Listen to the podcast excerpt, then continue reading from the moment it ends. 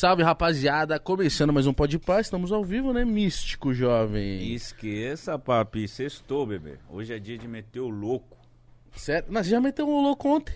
Mas hoje é o dia de meter mais louco ainda. Encher o cu de cachaça. Curtir a vida, sextou, pai. Como é que você tá? Tá bem? Eu tô bem, e você? Tô ótimo. Graças a Feliz Deus, né, demais. Eu esperei por muito tempo esse episódio. Eu nem sabia que esse episódio poderia rolar. Tô feliz, viu? Você tá? Eu Xande também, mano. Avião tá aqui com a gente. Sou muito seu fã. Já obrigado, adiantando aqui. Obrigado. Porque, ó, meu pai é paraibano. E por conta disso, minha mãe ama a cultura nordestina e eu cresci ouvindo forró. Então, todos os seus ao vivo, em cima do trio. Aquele de 2007 lá em Itap... Qual que é o nome dessa cidade que é difícil de falar? Itapipoca. Nossa. Essa? I- Não, Itapeçu, acaba com sul, alguma coisa Itapebuçu. assim. Isso, Itapebo-Sul, eu sei tudo. É muito I. Isso. Itapebuçu, Itape... Falei, caramba, ele vai lá. A3 Entretenimento. Sabe até os alô. Sabe os alô? Aí, ó, o Natanzinho falou dos alô. A gente vai ter que falar dos alô também com ele aqui hoje. hein? Como é que você tá, meu irmão? Eu tô bem demais, tô feliz de estar aqui com vocês. Primeiro é um prazer conhecer vocês, assim, quando eu- meus dois filhos de- descobriram que eu vinha, foi uma festa. Sério? Pô, rapaz, tu vai no pode par, não me falou nada. Eu, eu também não sabia que ia. Eu fiquei sabendo, eu fiquei sabendo ontem, no, no- no caso ontem, semana passada, né? É o que é o Enzo, mandar um beijão pra ele, que ele tá nos, nos vendo aí. O Enzo e o Adrian, que são meu- meus filhos, são fãs de vocês demais. Enzo e? Enzo e Adrian. É. Ô, Enzo e Adrian, um abração pra vocês, Um abraço. ó. Tão ligados aí. Quando você estiver aqui em São Paulo, quando quiser, pode vir aqui no estúdio conhecer a gente. Vai ser um prazer, certo? Show de bola. Muito bom. Manda um alô pros meninos aí. Um alô pra Aqui vocês. nós não cobra o alô, não, viu? Ainda. Ainda. Um beijo pra vocês, viu? Pare de assistir bobagem na internet. ô, ô, ô, Xande, Oi. tipo, cara, de verdade, eu quero. te- eu, eu sempre falei isso aqui de, de você, da Aviões do Forró, que eu sou de Belém. E, e, cara, era muito engraçado quando tinha show, seu show lá, que parava a cidade. E Belém é gigante. E Belém e, é gigante. E, e quando anunciava que vocês esta- estariam lá, a cidade, quem não gostava, ficava puto. Ou Tipo, quem não ia, né? é, tipo, mano, vai ter show em aviões, vai atrapalhar o trânsito, vai, Fugiu o trânsito todo, é vai verdade. ficar horrível. E, e, tipo assim, era um evento, é um evento muito grande, cara, no norte. No nordeste, eu imagino, mas eu morava em Belém, era uma parada, era uma parada, viado. É sério, eu já fui muito em show deles. E, e era tipo assim, caralho, mano, a, a cidade parava, velho, pra ver, tá ligado? Então, tipo assim, eu fui em bastante show seu. E, era um e, e é um evento, é uma parada muito foda. Parabéns, sou seu fã e, e para Belém, cara. Obrigado, obrigado. Assim, para, para o Pará, como ele falou. né? Para o Assim, Pará. O, o- o norte tem, um, tem, um, tem, um, tem uma coisa diferente. É, Eu, eu sempre falo que no norte eu me sinto artista de verdade, assim. Sério. Aquela galera vai para o aeroporto, tirar foto com faixa, assim. Em nenhum canto do Brasil tem isso, só em Belém. Assim, por incrível que pareça, e algumas pessoas em, Mana- em Manaus, às vezes, né? Mas assim, como você falou, a gente fez grandes shows ali. Eu acho que minha segunda maior bilheteria do Brasil é em Belém do Pará. A primeira é São Luís. que Eu coloquei 38 mil pagantes, né? em Belém a gente colocou 27 mil, eu e, Su- e Super Pop. Você deve conhecer que é as Sim. aparelhagens. Pop, que é Isso, pop. Isso, É foi em, isso foi em 2000 e do- do- do- 2013. Aí Belém parou realmente, assim, foi um caos. Quantas pessoas? 27 mil pagantes, né? Assim, então, entre tudo, com cortesia, tudo devia ter 30 mil pessoas, assim. Meu E Deus. ficou na história. Quando eu entrei, que foi a primeira música, era. era, é, vai, vai, vai, que tá gostoso. Parece que a Caia, aquele negócio lá, que é, que é, o- que é o Cidade Folia, que antigamente esse nome, não sei se é esse nome ainda. Não sei se E ainda a, não, a mas... Cidade Folia, lá cabe 50 mil pessoas lá, mas é uma coisa assim. Belém tem um, tem, tem um calor diferente das outras cidades, assim, sem querer desmerecer nenhum, mas o Pará tem esse negócio de querer estar perto, querer gritar, querer abraçar, querer estar. É muito legal. A gente já cansou de falar isso aqui. Que, tipo assim, eu que sou paulista, quando vou pro Nordeste, e principalmente no Norte, parece que é um outro tipo de fama. Exatamente, Você é. fala assim, É. não. O povo grita, mano. Grita, é. O povo vai pra curtir, caralho. Não, porque eu acho que lá, tipo assim, aqui em São Paulo a gente meio que ficou mal acostumado, bem acostumado, né? Que vai ter aviões direto, vai ter É. Safadão, vai ter Luan Santana, e vai ter funk, vai ter rap, vai ter tudo. Tem todo estilo de muito música, né? foda. No Rio de Janeiro, pô, você vai. Só de você estar no aeroporto, você vê o Galvão Bueno passando, o seu Jorge, aí passa um. Os caras se acostumam. Acho que no norte, por não ter tanto, quando vai, você fala, mano, Vamos pra lá. eu vou pra lá É. agora. Verdade, eu acho que é isso também, deve ser isso, com certeza. Tipo, num ano, quantas vezes você vai pra Belém? Uma vez no ano. Às vezes até menos. A, a gente já passou até dois anos sem ir lá. Né? Nossa. assim, é, o pessoal fica com saudade mesmo. Quando vai, aí é, é loucura. São quantos anos de carreira, Xande? Eu tô fazendo 20 anos agora esse ano. E agora, dia 19 de outubro, vai, faz 20 anos que eu tô no, no, no Aviões, né? Eu comecei antes, mas eu, eu conto minha carreira do Aviões, que foi quando eu comecei a trabalhar profissionalmente, né? Eu trabalhava é, fazendo barzinho, churrascaria, então eu não, era trabalho, mas eu não, eu não, não considero como minha carreira. Entendi. Eu, eu, digo, que- eu digo que ali foi onde eu comecei a minha a começar a ser famoso. Foi que ali- me viram ali para chegar até o avião. Então eu vou fazer 20 anos agora, um, Nossa. um bocado de tempo. Muito tempo. Então você canta antes mesmo de eu nascer, mano. É, você, tem, você tem quantos anos? 25. É, bem antes de você nascer. Você- mas você, desde molequinho, você cantava? Não, não comecei cantando. Assim, eu, eu me interessei por música com seis anos de idade. Eu já morei na cidade do Luiz Gonzaga, que é, que é Chu. E meu pai é fã, alucinado do Luiz Gonzaga, sempre, sempre foi. E ele aos domingos me levava quando o Luiz Gonzaga parou de, fazer show, que ele teve o, o acidente, que ele ficou cego do olho. Ele foi morar em Exu novamente. Então, foi aí que eu tive o prazer de conhecer o Luiz Gonzaga. Me- mesmo com seis anos, quando eu, todo domingo, era sagrado, o pessoal todo de Exu ia pra casa dele, ficava na, na, na- na calçada. E ele recebia de todo mundo? Todo mundo, era como se fosse o, o prefeito da cidade, realmente era, era o rei. Assim, ficava todo mundo sentado e ele lá tocando sanfona pra todo mundo e cantando. Ele, ele morreu assim, digamos assim, né? E todo domingo eu ia pro programa do meu pai. Quando dava 9 horas da manhã, eu pegava na minha mão e ficava vendo o Luiz Gonzaga tocar e eu fiquei, fiquei maravilhado a pessoa tocar. Tocar e cantar. Eu, eu, eu quero trabalhar com música. Aí comecei a trocar a bola, trocar o carrinho pelo violão, pelo pandeiro. E queria cantar, queria cantar, queria cantar. Eu queria trabalhar com música, não especificamente cantar. Né? Tanto que eu não, não comecei como cantor, comecei como, como road, né? Eu ligava o som, passava o som pro cara que ia tocar, testava os microfones, montava as caixas. E depois foi que eu fui ser cantor. E, mas, mas o seu pai é músico, médico? Não, não, nu- nunca foi músico. Minha mãe trabalhou em circo. Minha mãe trabalhava em circo. Sério? Pouca Ela gente sabe disso. Cara, ela fazia de tudo no circo. Ela dançava, cantava. E era aquela mulher que ficava na, na, na tábua, o cara jo- jogar as, as facas Ah, dela. para. Meu Sério? Deus, mano. Ela tem três cicatrizes na perna, o cara errou a faca, pá, pegou. Ah, então Juro é, por é- Deus. É verdade essa parada? É sério, né? Não tô inventando, não. Não, não, não, não. Dela se machucar eu acredito, mas é porque essa. Tem um truque dessa. Não, não tem truque, não. Naquele, deve ter hoje, naquele tempo não tinha, Não né? tinha. O circo de cara deve ter que ser tudo. bom mesmo, né? É, o cara deve ter tomado uns e errou a faca e pau, Ah, pegou na perna dela aqui. Ainda bem que foi na perna, né? Sua mãe confiava no cara da faca, hein, mano? É doida. Mamãe confia em mim até hoje, né? Ó, vou falar do patrocinador aqui, pra, antes da gente engrenar o papo. Falar do Habibs, rapaziada, que é o nosso patrocinador, certo? O QR Code tá na tela, o link tá na descrição. Porque, ó, de segunda a quinta-feira tem rodízio no Habibs apenas por R$19,90. Ó, eu tô Isso, aqui, eu tô nessa aqui. Então, ó, apenas por R$19,90, rodízio de bibi esfirra à vontade. Tem nos finais de semana também, que aí é a partir de R$19,90. Pode comer à vontade, encher o buchão? Exatamente. Só chegar, pagar R$19,90 e vai comer à vontade. Lembrando que esses copos aqui, ó, é da nossa coleção lá do Habib, certo? Apenas R$4,90 cada copinho pra você tomar o que você quiser tomar. Bonito, hein? É, top. Aqui cabe uísque, cerveja, um combinho, um cachaçinha, uma aguinha, refrigerante. Suco. O que você quiser tomar, certo? leite. Jagmaster. Esse é bom, esse é bom. Ó, rapaziada, então é isso. Ó, link na descrição, QR Code na tela. E vá você comer o rodízio lá de bibisfirra do Habib, certo? Apenas R$19,90. Esqueça tudo, papi. Ó, Hum. então eu quero saber do comecinho dele. Porque essa parada que você falou do Luiz, do Luiz Gonzaga me, tipo assim, cara, me apaixonou. Porque o cara, tipo, ele não tinha é, compromisso nenhum com o pessoal que mora nas outras casas. Nenhum. Tipo assim, é, porque, tipo, pô, domingo. Ele podia estar um dia e falar, não, hoje não. Mano, todo domingo o cara parar pra É tocar, porque ele mano. gostava muito de cantar. O Luiz Gonzaga foi um cara assim, ele, ele era muito rebelde, digamos assim. Ele foi um cara que demorou a estourar no Brasil pelo jeito dele de ser. Né? Ele, assim, quem conhece a história dele, como meu pai sempre me contou, meu pai não era amigo dele, mas sabia a história dele, a gente morava lá, a gente sabia. E com o filme a gente veio a comprovar, né? A briga com o filho, é, era muito mul- mulherengo, então, é. E acabou sozinho, né? Acabou sozinho, foi quando o, o, o Gonzaguinha fez as pazes com ele, e logo depois, depois de seis meses, ele veio a, fale- a falecer. Mas o Gonzaga não tinha compromisso com nada, né? Tem aquele show dele que todo mundo sabe que foi, foi aqui em São Paulo, que ele tinha um show que estava esgotado, o teatro, ele tocou o pessoal que estava lá de fora. O cara quase mata ele. Não, tinha, Ele tinha- não entrou. não, tinha mil pessoas dentro do teatro, lá, lá fora tinha três mil, ele tocou o pessoal lá, lá de fora. Quem pagou, se fudeu. Né? Então o Luiz Gonzaga ele não tinha compromisso com nada. E ele gostava muito Rebelde, de tocar. mano. O compromisso dele era com a música, mano. É, e, e com o povo. Ele sempre falava isso. Meu compromisso é, é- é com o povo. E todo domingo ele estava lá. E isso me deixou encantado. Então eu sou um dos poucos cantores de, de forró da minha atualidade, modéstia parte falando, que teve o prazer de não conhecer, mas chegar perto do Luiz Gonzaga, que é o rei que foi que lançou o forró pro mundo, né? Assim, na- foi o cara que lançou, que quebrou os, os paradigmas, que, existia preconceito sim com o Nordeste, com, com, com o ritmo. Naquele tempo que ele começou, só se ouvia bo- bossa nova, ou então pagode, e por aí foi. Ele veio, quebrou tudo e levou o nosso ritmo. A gente, eu bato nessa tecla aqui direto, que eu falo assim, cara, a gente vê muitas premiações rolando e tal.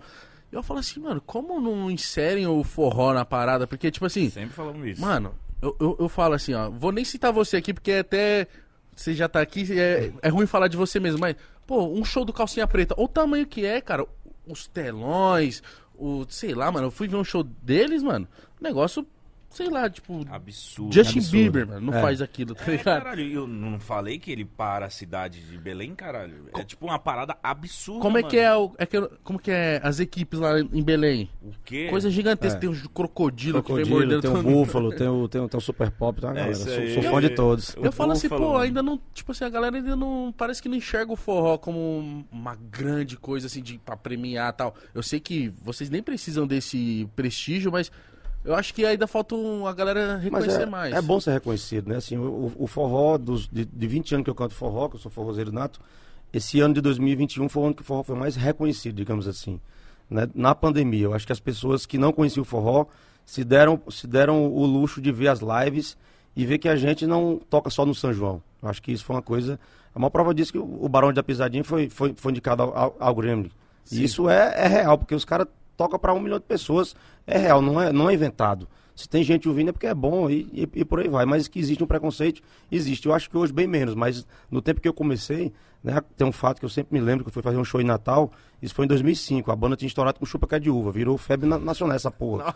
Né? Na minha boca eu viro fruto. E eu era criancinha que Era, aqueles três anos de chupa que é de uva. E Essa música estourou É. muito, mano. Aí a gente foi fazer um show em Natal, era eu, Cidade Negra, Cláudia Leite e Timbalada, né? Só eu de forró. Eu cheguei lá, o, o contratante não tinha camarim pra gente. A gente foi perguntar por que esse rapaz, banda forró precisa de camarim não. Sobe no palco, liga a sanfona e toca. Nossa. Até hoje eu não esqueci, conheço o contratante, já contratou a gente depois, não vou falar o nome dele, lógico. Né? Mas assim, a- é- as, as coisas que aconteciam quando a gente começou a tocar forró, tinha o preconceito, mas como você falou, Pra ele é mais caro, viu? a gente quis, quis mostrar pro povo que o mesmo som que a Beyoncé usa, eu uso aqui também. O mesmo palco, a mesma, o mesmo LED, o mesmo microfone. A musicalidade é tão boa quanto. Porque eu acho que quando as pessoas pensam em forró, algumas pessoas que não conhecem, acham que é um triângulo, um pandeiro e uma sanfona, mas não é. Nunca. Não é. Não, e às vezes só é isso, mas é bom também. Mas é bom também. O Dominguinhos é uma prova disso. O cara pegava uma sanfona, dava um show só ele tocando. O Fala Mansa não fez um sucesso.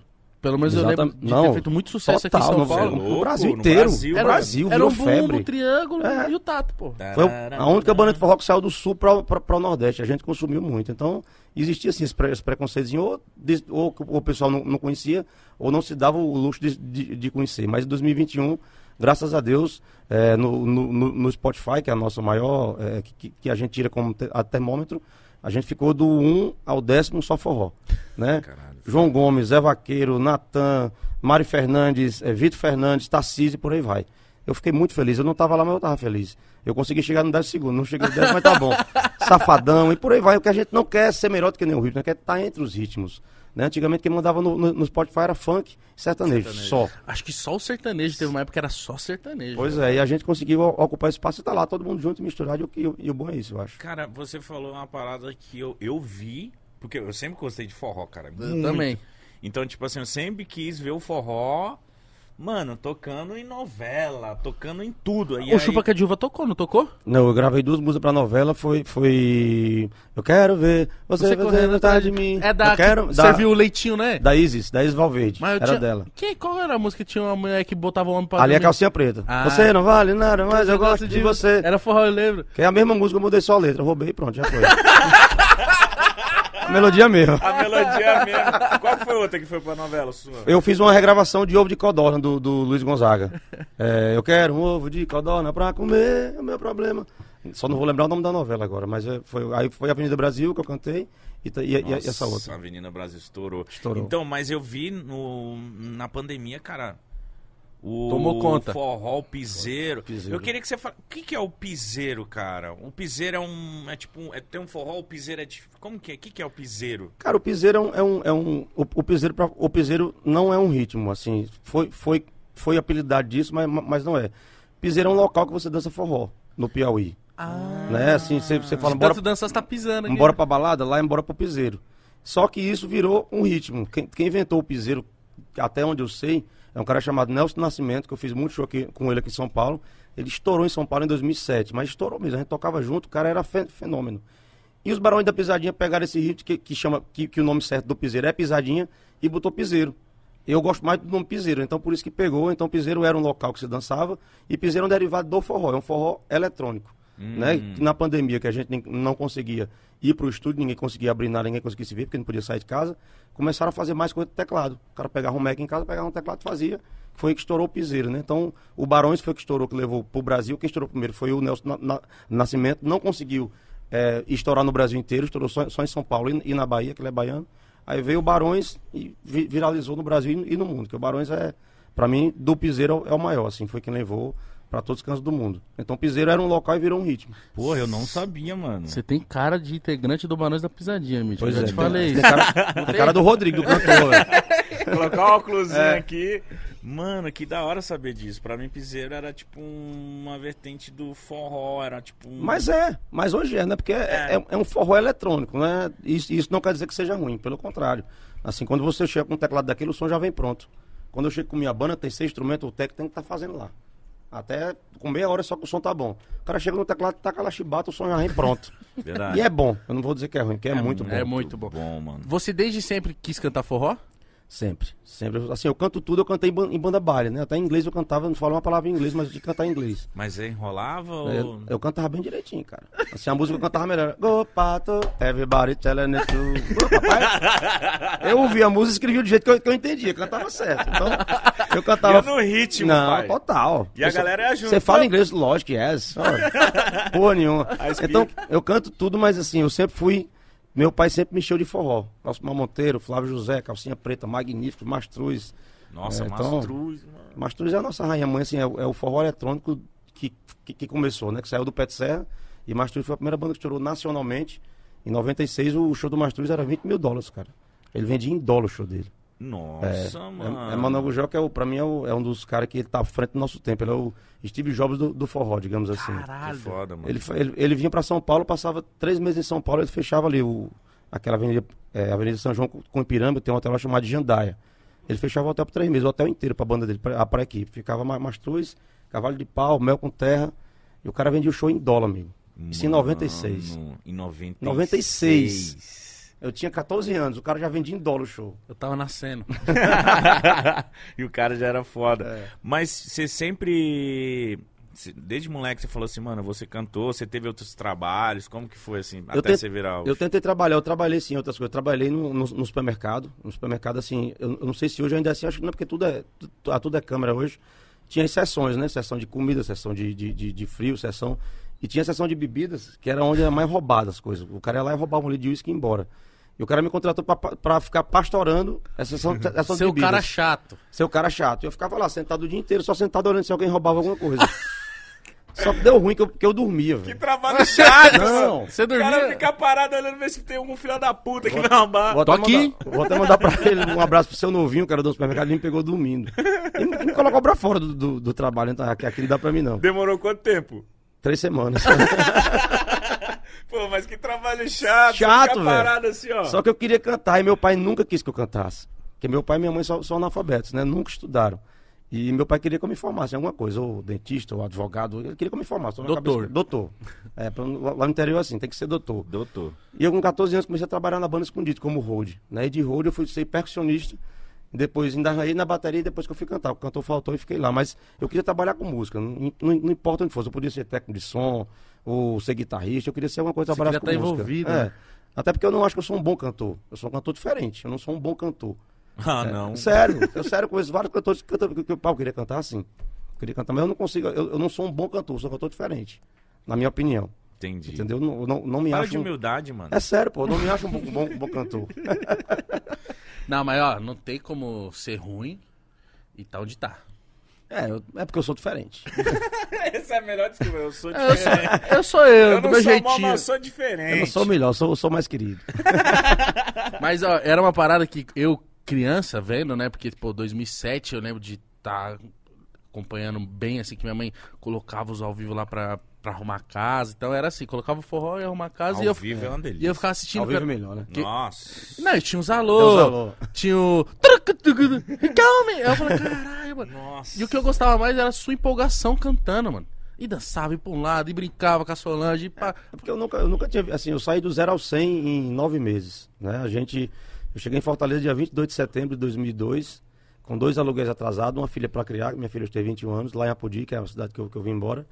É, cheguei em Fortaleza e pra mim eu, era, era tudo ou nada. Pra mim eu não, tava, eu não- eu não tinha nada a perder. Né? Eu, eu já, eu já tinha perdido tudo, que eu não tinha nada. Então, Nossa. a minha empolgação era essa. E com sete meses eu gravei Coração. Coração. Estourou no Brasil inteiro essa música. Nossa. No Brasil inteiro. Essa foi você que fez. Foi eu que gravei. Não, não foi eu que fiz, mas foi eu que gravei. Essa música tinha sido gravada 14 vezes. Na 15 vez que eu gravei, que é do Dorival Dantas, que, que é o compositor, aí estourou nacional, que foi, que foi comigo. Ah. Caramba, 15 vezes. foi gravada 15 gravada. vezes. Essa foi a primeira música que. Que estourou nacionalmente. você acreditou na música. Você falou, caramba, 14 Exatamente. pessoas gravou e não deu certo. Eu Eu. cheguei, eu cheguei em- Fortaleza, meu sócio, que é o Carlinhos, que é, que é, que é- que é produtor comigo. Eu ouvi a música no carro, nunca tinha ouvido. Lá no interior de Apodi não, não tinha chegado coração ainda. Eu ouvi a música, disse, caralho, que música foda, bora gravar ela, Carlinhos. Não, pelo amor de Deus, não aguento mais ouvir essa música, não. De- 16, 14 pessoas gravou já. Rapazola, Chico Pessoa, Dogival. Deixa eu gravar ela, cara, deixa eu testar. Gravou com um mês a música estourou. Foi a mais tocada no Brasil, assim, fora. E não tinha Spotify, não tinha internet.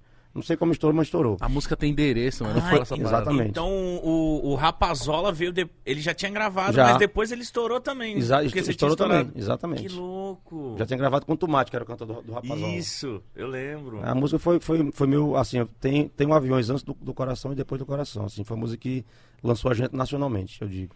E, e demorou quanto? Você lançou a música, um mês depois estourou e você tava. Aí começou a. Foi, a gente lançou a música com, dois meses, foi, isso foi em setembro, eu gra- eu gravei ela em, em outubro, quando foi em março de 2003, eu fiz show no Patativa para 15 mil pessoas, pô. Meu sonho era conhecer o Patativa aqui em São Paulo, que era uma casa de show que tinha aqui, que era, tipo, é, é o, é o Maracanã do forró para quem tava começando, assim, calcinha preta lotava, magnífico, mas eu nunca tinha feito show lá. E a gente fez, veio em março de 2003 e 15 mil ingressos esgotados, só eu de atração, assim. É por isso que eu, que eu era empolgado. Eu subia no palco, eu queria dar cambalhota, chutar, fazer a porra toda. eu- Você não ficou, tipo, meio assustado? Tipo assim, mano, eu tava devendo dois aluguel até pouquinho tempo atrás. Tô lotado. não sabia show. como ia criar minha filha. Pois é, mas nesse tempo a gente não pensava em dinheiro ainda. Né? Assim, eu, eu cheguei em Fortaleza, meu primeiro salário era 100 reais por semana. Não falo nem de dinheiro, eu falo Não, de tipo, lógico, não. disposição. Pum. Pois é, pra mim. eu- Fama, né? eu- fama. Ass- ass- assustou sim um pouco. Acho que se não tivesse minha mãe e meu pai me, me puxando, me colocando no lugar, eu tinha pirado o ca- o cabeção. Porque tu, tu vira ninguém pra alguém em um mês, do- dois meses. Nossa, absurdo. Todo mundo queria saber quem era o quem era o Aviões, quem era o Xande Avião, quem era a Solange Almeida. A gente, aí, eu- aí eu comecei a não conseguir andar em Fortaleza, é que eu senti, né, pai? Tem uma coisa errada aqui, tá? Aí, aí não comecei a conseguir andar em São Paulo, não consegui, e por aí foi. Mas que assusta, assusta. Assusta. Assusta. Mano, eu assusta ficava muito. brincando com a minha irmã. Ela era a Solange e eu era o Xande, cara. Se eu fosse bonito assim, eu tava em outro patamar. né? Caralho, ó, rapaziada. Nossa, eu vou tatuar essa frase. mano, eu ficava encenando com a minha irmã, juro, mano. E ela vinha, não, vem amigo. Eu, caralho, mano. Cara, eu lembro de churrascos em família e, e aviões ao vivo, cara. não, e eu lembro que foda. saiu o Chupa Que é de Uva. Eu, depois eu quero saber de toda a composição dessa música aqui, porque eu, eu acho que é um hino. É uma obra de arte essa música. E aí, eu acompanhando só como ouvinte e criança, né? Crescendo, adolescente, tipo assim, começando a ficar pré-adolescentezinho. E aí o Cavaleiro só falou, "Chu- soltou chupa que é de. Que Não, senta, senta que é de menta." Aí eu falei, mano, tem uma briga aí. Aí eu falei, mano, agora eu quero ver qual que vai ser a próxima. Foi meio que uma resposta, não foi? Foi, foi sim, assim, eh, com o Cavaleiro, a, gente, mas no forró sempre teve briga, assim, te- te- ah, teve essas rixas mesmo, assim, a galera achava que era, que era fictício, mas não, a gente brigava entre si, porque a gente brigava pro, mercado, né, a gente brigava, o- os shows são, ah, são os mesmos, os São João, a gente, quer- a gente to- quer tocar os melhores, são, são os mesmos, mas o Cavaleiro nunca teve briga, mas foi uma resposta. Assim, não estourou a senta que é- que é de menta, mas eu achei legal a ideia. Assim, chupa que é de uva, senta que é de menta. Qual, qual será a próxima? Eu fiquei com medo do, do que, que vinha por aí. Mas foi foda, assim, mas é muito legal. Quem, quem quase tomava chupa que é de uva, que é de mim, de mim foi o Serra Rodada. Porque eu- quando eu comecei, quando o avião começou, Serra Rodada já era estourado no Brasil inteiro. Né? O, o, o Raí com a coelhinha já vinha com saia elétrica, era, um- era uma coisa di- di- descomunal. De forró era quem mandava. Verdade. E na Bahia é, era o estado que eu sempre queria entrar, que é um estado muito difícil de entrar. Quando você toca forró, quando você estoura na Bahia, você pode ir embora que você estourou no mundo. Que a Bahia é um estado, são muito barristas. E quando uma banda estoura de qualquer ritmo, não só forró. A Bahia é mais pagodão, essas coisas, né? É, mas o povo de lá não escuta qual- qualquer coisa, eles são muito barritos. Pra você entrar lá e colocar pagante é difícil demais. Calcinha preta estourou lá, Calypso estourou lá, passou 10 anos ganhando dinheiro de lá, porque quando o pessoal gosta, gosta. Agora, quando não gosta, não tente, Não entra. não vai, não entra. E eu demorei 3 anos pra entrar na Bahia. Já Nossa, estourado. mano. Já, já estouradaço, estouradaço, não conseguia entrar, não conseguia fazer isso, show, mano. ninguém ligava, ninguém ligava pra, pra contratar. Eu falei, tem uma coisa errada. E a gente foi tocar na Bahia de graça. Pra gente ver, to- tocar lá de graça Pra mesmo. sentir. Pra, pra sentir. Aí quando eu chego na entrada de Salvador, eu lembro como fosse, eu tava chegando no ônibus, tinha um outdoor gigantesco, aí tinha um nome. Chupa que é de uva, sucesso, sai rodada. Aí eu fiquei valente. Nossa, mano. Pense num gordinho ficou valente, foi eu. E eu atrás do telefone do Raí pra ligar pra ele. Nego, sem vergonha, você roubou minha música. Só que isso foi coisa de, de empresário, mas depois, quando a gente chegou lá, a gente passou dois, dois meses. O pessoal soube que a música era nossa e por aí foi. Eu já tenho amigo, não tem mais isso. Imagina. Mas existia isso no forró. Existia, cara. Quem tinha mais poder aquisitivo chegava na frente e falava que a música dele tocava. A gente não tinha internet, não tinha Instagram, não sabia o que estava acontecendo. Verdade. É, não tinha, não tinha. É outro estado, não, os caras estavam não tinha, nem, não tinha nem MSN naquele tempo, não tinha nem Orkut. Então você nem sabia que o pessoal Eu não podia estar sabia. cantando sua música. Não, Imagina você chegar na Eu cheguei- cidade e ver o negócio e O Rai tocando chupa de uva, todo mundo cantando o sucesso dele. Aí é foda, mas deu certo. E, que- e essa música é de quem? Quem, quem fez? Cara, se eu sabia, você ia perguntar isso agora, eu esqueci quem fez chupa de uva, acredita? Daqui a pouquinho eu lembro. Fala que foi você. Quem dera, ô. Só o hot dela eu tava rico. Essa porra toca até hoje, velho. Toca. Não, Toca o- até hoje. Eu lembro. De, ó, pra você ter ideia de- disso, Mítico, eu não sei se o Xande sabe dessa história, do quanto isso estourou. O Corinthians foi jogar um jogo 2008 contra o Goiás, Copa do Brasil. E aí o Corinthians tava perdendo acho que 3x0 ou 4x0. E aí o. A música estourada, o Goiás fazia gol no Corinthians e o Corinthians tinha acabado de lançar uma camiseta roxa. E aí o, o time do Goiás fazia o gol e fazia chupa que é de uva. Zoou.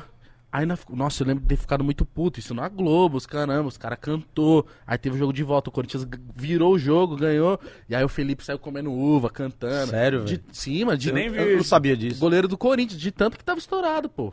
O Magão, Em deve, dois- o Magão deve, ter visto. Tudo, que é Corinthians se fudendo, ele, ele gosta. Né? Mas o Corinthians ganhou, porra. Você é corintiano? Palmeirense, Cara de tadinho. porquinho Ah, dele. Então ele quer que o Corinthians se foda, né? ele é palmeirense, porra. Não, mas, mano, teve grandes. Virou febre no Brasil. Qual foi o maior sucesso do aviões? Cara, Xande? eu não consigo falar, assim. Eu, eu- eu acho que hoje, hoje, de visualização, de, de, de, de, de- de streams, é inquilina. Você foi na minha vida a pior. Por incrível que pareça, essa passou de todas, assim. E a gente lançou agora em 2000 e- 2019. Não, 2018, desculpa. Essa Mas é que é música. difícil também contabilizar o quantas vezes tocou É. chupa que é de uva. Quando Chupa Cadilva nasceu, não tinha YouTube, a gente não usava YouTube. Era pendrive, a galera. Pen- Exatamente. CD. Pendrive, CD, a gente saía dando CD. Quem, quem, quem inventou esse negócio da CD, da CD? Porque a gente, a gente começou a querer competir com a, com a pirataria. A gente chegou em São Paulo, tinha 10 mil CD lá na 25 de março nosso, a gente sem ganhar nada. Aí é assim vamos fazer também. A gente, em vez de, de vender o CD, a gente dava. O CD original, a gente começou a dar. Pra Nossa. poder bater. E foi aí que viralizou no Brasil todo. É, porque faz a pessoa querer ir no show, né? Exatamente. A gente era, era, era o cartão de visita pra você ouvir, gostar e ir pro show. Mas o que eu achei muito. Eu acho que o que o Aviões do Forró tinha de diferente, mano, acho que é um carisma, mano. Seu e da Solange ali de começo, assim, eu falo, mano, é um carisma muito. Tipo, vocês brincavam muito no palco, Era uma- vocês faziam uma troca muito foda. Era uma, todo mundo achava que a gente era casado, pra começar, né? A gente começou, como eu falei, é só. A gente quebrou o paradigma do forró. Porque, tipo assim, a gente veio de uma. do, do Mastruz, é, calcinha preta, magníficos. Pra você ser cantor de forró no Nordeste, na- naquele tempo, hoje não mais, você tinha que ser primeiro, tinha que ter o cabelo grande. né? Isso, eu, isso eu consegui dar um jeito, que eu coloquei um, me- um mega ré. Passei dois anos de mega ré, aquela porra. Você coisa- tinha um mega hair só pra aquele ser cabelo aceito? não era meu, aquele cabelo ah, não era mano, meu. Isso aí é... Mentira, isso aquele aí- rabo de cavalo não era seu? Não era meu, não. Era, era mega ré. O dono da banda me, me obrigou a colocar aquela porra. É, Ah, tinha que ser magro e alto. Ou seja, o cabelo resolveu, o resto eu me fodi. E a voz aguda. E a voz aguda. Aí chega eu, com 1,68m, gordo, feio, sem cabelo. A Solange, gordinha também, mas canta pra caralho. Pra mim, a melhor cantora de forró do Brasil concordo, é ela. sem- concordo. Planeta. Então a gente veio, veio quebrando. Rapaz, quem, a quem esse povo? Aí quando ouvia a voz, gostava quando ia ver, ficava meio decepcionado. Vixe, são feios. Gente já ouviu muito isso, é sério. A Sol é, é prova disso. feio. São feio. A gente é feio, mas canta bem, pô. E a gente no palco, a gente brincava muito. O o- a- eu olhava pra ela, a gente sabia o que é que ia fazer e, e- e ficou essa, essa interação, o o bate-bola. Era uma das atrações do, do Aviões, era isso. A gente, o nosso bate-bola, a brincadeira que eu tirava com ela. E até hoje o pessoal achou que a gente era casado, a gente nunca foi casado. Né? Assim, mas é Eu uma... achava, eu achava. Todo mundo achava, todo mundo achava. Até hoje o pessoal acha que eu separei da Solange e casei com minha mulher, mas não, ela sempre teve o marido dela. Morei com ela quase um ano, a gente dividia um apartamento, que a gente não tinha dinheiro para poder pagar pa- apartamento. Sim. Dividíamos o, o dinheiro do ônibus, dividíamos a, a comida. Então, quando o marido dela chegou em Fortaleza, que ele morava em, em Natal, eu achei melhor deixar eles dois para deixar a privacidade do casal, né? Lógico. Porque ia morar eu, Hélio e o marido. Aí eu fui morar em, em outro canto, foi aí que eu, eu comecei a querer ter meu apartamento, ter, ter minhas coisas. Mas eu morei quase um ano com a Sol, por isso que a gente tinha essa interação muito grande. A gente passava 24 horas juntos. Não, era muito bom. E as músicas, mu- muitas vezes, tipo, tem a parte da mulher e tinha a parte que o homem respondia. Respondendo. E aí, tipo, tinha uma troca muito boa. Acho que é gatinha, que vocês ficavam. Nossa. Ei, gatinha, amor, vamos E ela, falou, sair. e ela É. fala, não, não vou sair com você. E eu ensinava isso com a minha irmã, mano. Porque, Muito tipo, bom, aí eu falava assim, mano, eu, criança, não entendia muito de música, mas eu achava muito legal. Olha lá, eles interagindo. Pra mim era uma das coisas. ma- E pra mim os alô também. As coisas. Os alô é. O é. Natanzinho, aquele dia a gente descobriu. Caguetou tudo, ele né? caguetou essa parada do alô, a gente não sabia, mano. Aí falou, macho, alô é pago. Eu falei, mas como assim? Aí ele falou que pra você tá. Você. Você dá o alô, os caras pagam. Não, mas quem inventou alô pago se- foi eu que inventei. No Ceará foi eu. Sério? Cê- sério? Sim, pode, pode ligar pro Safadão, pra qualquer pessoa. Quem cobrou foi eu, o primeiro alô. Eu tava lá em Canindé, pertinho de Fortaleza, que é, que é, que é uma cidade perto de Fortaleza. E chegou um, um cara lá querendo que eu falasse o nome dele no, no show, né? Aí eu. Você faz o quê? Você vende o quê? Você trabalha com o quê? Ele disse, não, eu tenho uma loja de carro. Aí eu falei, beleza. Ele disse, você quer pagar pelo alô? Eu não, eu quero que você dê alô de graça. Eu disse, não vou dar alô, não. Só que a banda tava estouradaça, velho. O show esgotado. Aí eu falei, eu joguei pra ele, né? Como é seu nome? Chico Forrozeiro, o nome dele. Aí eu disse, qual para 500 reais pra dar alô pra tu? Disse, 500? É. E começou o show, e o show torando, e o show pra frente, e o- e eu cantando lá. Quando foi com três músicas, chegou pra mim, "Tá aqui os 500 conta, Rocha. Agora, eu, eu, eu, assim, eu, eu, eu, não, eu não cantei, eu só falei o nome dele a noite inteira. Porque naquele tempo, 500 reais era como se fosse 5 mil hoje. Sim. Isso foi, do, isso foi do, 2002, isso. Nossa. E eu, Chico Forrozeiro, eu, ah, eu mudei as letras, botei Chico Forrozeiro no meio. Em vez de falar chupa que é de uva, era Chico Forrozeiro, Chico Forrozeiro, Chico Forrozeiro. Já que Todo mundo você... queria saber quem era esse Chico. no outro Forrozeiro. sua boca eu viro Chico- Chico, Forrozeiro. E esse CD foi, foi gravado e esse CD estourou. Foi o CD que estourou aviões lá no Ceará. E esse cara ficou louco. E todo show ele tava indo. Todo show que ele ia. Não, hoje é mil. Hoje é mil e quinhentos. Ele pagando, pagando, pagando, pagando. E foi aí que nasceu o Alô Pago, que todo mundo dá valor de graça. Então, quando você quer alô, assim, e, e tem empresas em, em Fortaleza que, que, que, que mudou o nome da empresa por causa dos, dos meus alô. Tem um cara que é meu amigo, que é o Jonathan, que ele tem uma loja de sapato lá. Né? Eu, o, o, e eu, aonde ele chegava, ele era vendedor de sapato. E quando ele chegava, Jonathan, o homem do sapato, eu falava isso. o homem do sapato que vende sapato, né? E ele montou uma loja, hoje ele tem 16 lojas no Brasil. O nome da loja é o Homem do Sapato. Mano. Entendeu? Eu ia colocar Jonathan, um É. homem do sapato. Pois é. E isso então, então e os alô são pagos e tem, e tem alô caro, velho. Tem alô, tem, tem cara que chega lá, paga 20, 20 mil no alô. Eu já recebi. 20 mil? Em espécie. Tá. Mano. Tem cara que é louco, velho. Agora o cara é o rei da festa. No outro dia todo mundo quer saber quem é o cara. Mas aí tu fica lá cantando, não, salve aí pro negócio Lógico, aí. não. Ô, com- patrão. Por, por 20 eu canto na mesa dele, cima. É ele, liga o jato, tá chegando, o homem tem dinheiro. Eu, Esse é o cara da festa. eu ia ficar babando o ovo dele. E às vezes não tem nada, viu? Tá Tem só é os cheio. 20 mesmo. Mas assim, a- as mulheres vão tudo pra lá. O cara é- se endividou pra, Total. pra pedir o E alô. tá cheio de bebida, e tá cheio de mulher. Liga o jato, meu companheiro. É, foi muito louco quando o Natan Tem muita história esse forró. É muita história, é muita, é muita loucura. Mas, pô, 20 mil num... Já. Mas aí também você fica cantando a festa inteira, você fica dando um salve pro cara. Não, lógico, a festa inteira. Mas, mas o que eles querem não é nem na hora da festa, é o CD. Porque o CD do, do- da, da gente toca muito, como você falou, em churrasco, no paredão. Quando o cara chega no canto que eu nem tô lá, que nem tem show meu, que, que eu tô cantando, que eu falo que é ele, que eu falo ele, esse aí sou eu, sou amigo do Xande. Aí já tudo Verdade. muda. Pô, Fica pra sempre o CD, É, porra. porque querendo ou não, por que, que o cantor tá falando o nome É, do ele é cara? alguém. É. Ele é alguém, né? Então, O que eu pensava era que tinha não sei o que, entretenimentos. Sabe meu prefeito? Aí eu falava assim, não, esse, mano, aí, esse, esse é de graça, infelizmente. Aí eu falei, mano, esses caras aí, sei lá, deve ser muito parceiro, mano. Eu ficava assim, mano, são muito amigos. Não, a, a, a uma que vocês falavam de entretenimento, eu falava. Tinha, mano, a gente cantava música e cantava E cantava o alô. alô, tá exatamente. ligado? mas é isso, o pessoal canta o alô junto. Alô, você lembra painel de É. LED, entretenimento, sei lá o que. Mano, muito foda isso, Ah, cara. tanto é, o quanto que o Riquelme ficou famoso. Cada só Não, chamada. o, Ri- o Riquelme chegou na banda, o Riquelme era, era baterista da- do Cavalo de Pau. que é uma banda que é, que é do, do, do Emanuel Gugel, que era Baixo com Leite. E ele só fazia gravar em estúdio. O Riquelme é um músico de estúdio forte. Que é tipo assim, tem, música, tem música que é bom no estúdio, não é bom no palco. O Riquelme é bom nos, nos dois, tanto no palco como no estúdio. E o nome dele é Pedro. E ele chegou pra, pra tocar com a gente, eu falei, como é teu nome? Pedro. Eu disse, Pedro não é legal, não. Comum, né? Bo- Bora mudar, ele é louco pro futebol, né? O Riquelme é louco pro futebol. Eu disse, Mano. qual jogador tu gosta? Ele falou o nome do jogador, um bocado, um bocado, eu fiquei pensando. Eu lembrei, Riquelme, tu gosta? Ele disse, mais ou menos, ele disse, vai ser Riquelme. Eu disse, não, ele disse, vai.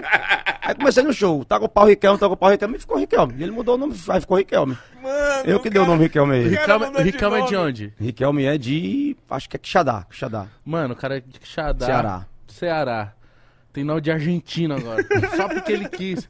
Bora, Riquelme. É, porque Pedro não ia ser tão legal como Riquelme. Bora, Pedro. É, Não. Pedro não é legal. Mas você Pedro- ficou testando a voz, puxando Riquelme? Fiquei e era, e era muito legal. O Riquelme fica- dava, dava pressão e ficou, ficou até hoje. Não, a gente O falava. Sport TV marcou o Riquelme da Argentina errado, mar- marcou ele, pô. Virou meme, vocês viram isso?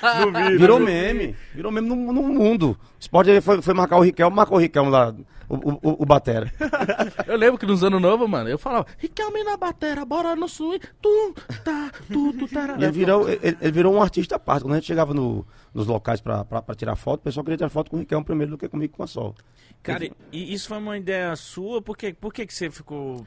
Por que, cara, fala chamar o Riquelme? Cara, porque toda banda de forró só, só são os artistas, o sanfoneiro ou os cantores.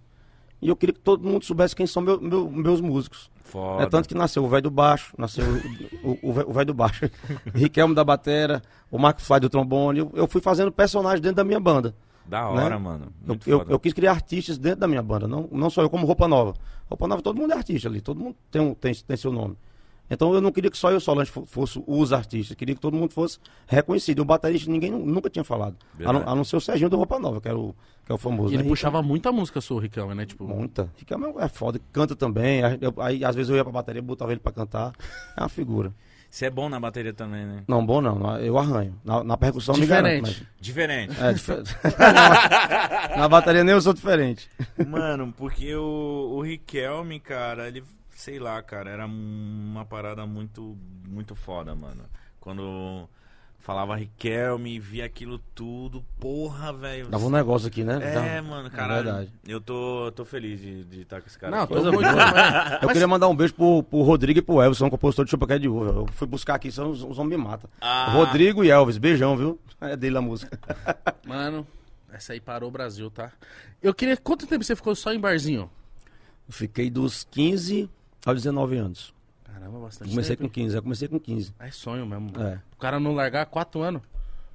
Quatro anos a galera já dá uma desistida, Não, fala assim, pô, né? não vou estourar, mano, não vai dar certo. Pois é, e, se- e sempre que assim, eu, eu, eu né, nessa minha banda que eu tra... não, não era nem banda, era um teclado e uma guitarra só. E eu, né? E o cara, era, era três pessoas só. Que a gente chamava de grupo, né? Que é um grupinho. É, eu abria shows para grandes bandas. Eu, abri, eu, eu fazia o pré- o pré-show. abria show para Mastruz, para Calcinha Preta, para Magníficos, Limão com Mel, para grandes shows. E sempre quando alguém me via cantando, algum empresário, papai, tu canta bem. Aí pegava meu telefone, eu não tinha telefone, eu, eu era locutor de rádio, e eu dava o telefone da rádio. Eu era locutor de rádio e dava o telefone da rádio, que naquele tempo eu não tinha celular. Já existia, mas eu não tinha, não podia comprar. Tava com um aluguel atrasado, mas eu tinha sem celular. e todo mundo pediu o telefone, ninguém ligava. Ninguém nunca ligava, ninguém nunca ligava, ninguém nunca ligava. E eu, eu, eu fiz um show com uma banda chamada Gaviões do Forró. Né, que, que hoje o meu, o, o meu sócio era sócio dessa banda. E o cara tem uma treta com ele lá, que é o Isaías, e ele montou o avião de forró para poder brigar com Gaviões. a treta foi essa. E a cantora dessa banda, Gaviões, pegou meu, meu telefone e falou: Ó, eu tô montando uma banda e quero você cantar comigo. Eu dei, dei de novo, só que eu sabia que nin- ninguém ia chamar, já tinha dado 10 vezes, ninguém me ligava. E até que o Isaías me ligou. O Isaías Cedes, que é meu sócio até hoje, né? Ele, ele me ligou, eu tava na rádio, isso era duas horas da tarde, eu, eu tava sendo técnico de som, né? Pra, pra igreja evangélica. E era duas e meia da tarde, o telefone tocou, eu disse, "Oi, quem é? esse?" Não, eu queria falar com o Alexandre, sou eu. Não é aqui de Fortaleza, queria que você viesse fazer um teste aqui, mandasse um CD e uma foto. Aí eu falei, pra, que a foto? Aí eu disse, não, quero lhe ver. Ele disse, se for pra ser bonito, você- eu não vou nem mandar a foto, que eu não sou. Eu falei desse jeito pra ele. Aí eu fui, fui lá, arrumei o CD, arrumei a foto, mandei pra ele. Quando foi com a semana, ele me ligou, veio fazer um, um teste aqui. Aí eu fui, tô até hoje lá. Assim, foi uma história bem, bem legal. Que foda, mano, que foda. E pra- a Solange já tava lá? Como que A foi? Solange já tava, a Solange cantava em, em outra banda chamada Caviar com Rapadura. Quando eu cheguei para ir para Aviões, a Solange já era cantora principal do, do Aviões. Ela já tinha gravado até sete, sete músicas. Então ficou eu, Solange e outro cara chamado Filipão, que também é um cantor de forró lá do Ceará. Eu ia ser o terceiro cantor. As- Assim, nos, nos primeiros quatro shows eu cantei duas músicas só. Uhum. Só que uma era Coração, que estourou, e a outra era a Locadora do Mulher, que estourou também. Eu descobri uma locadora de mulher lá tem. Assim, parece que Deus botou a mão em cima de mim, pai, tudo que você botar na boca você vai estourar. Com- a- não só as músicas com a Sol, mas música minha só, só também, né?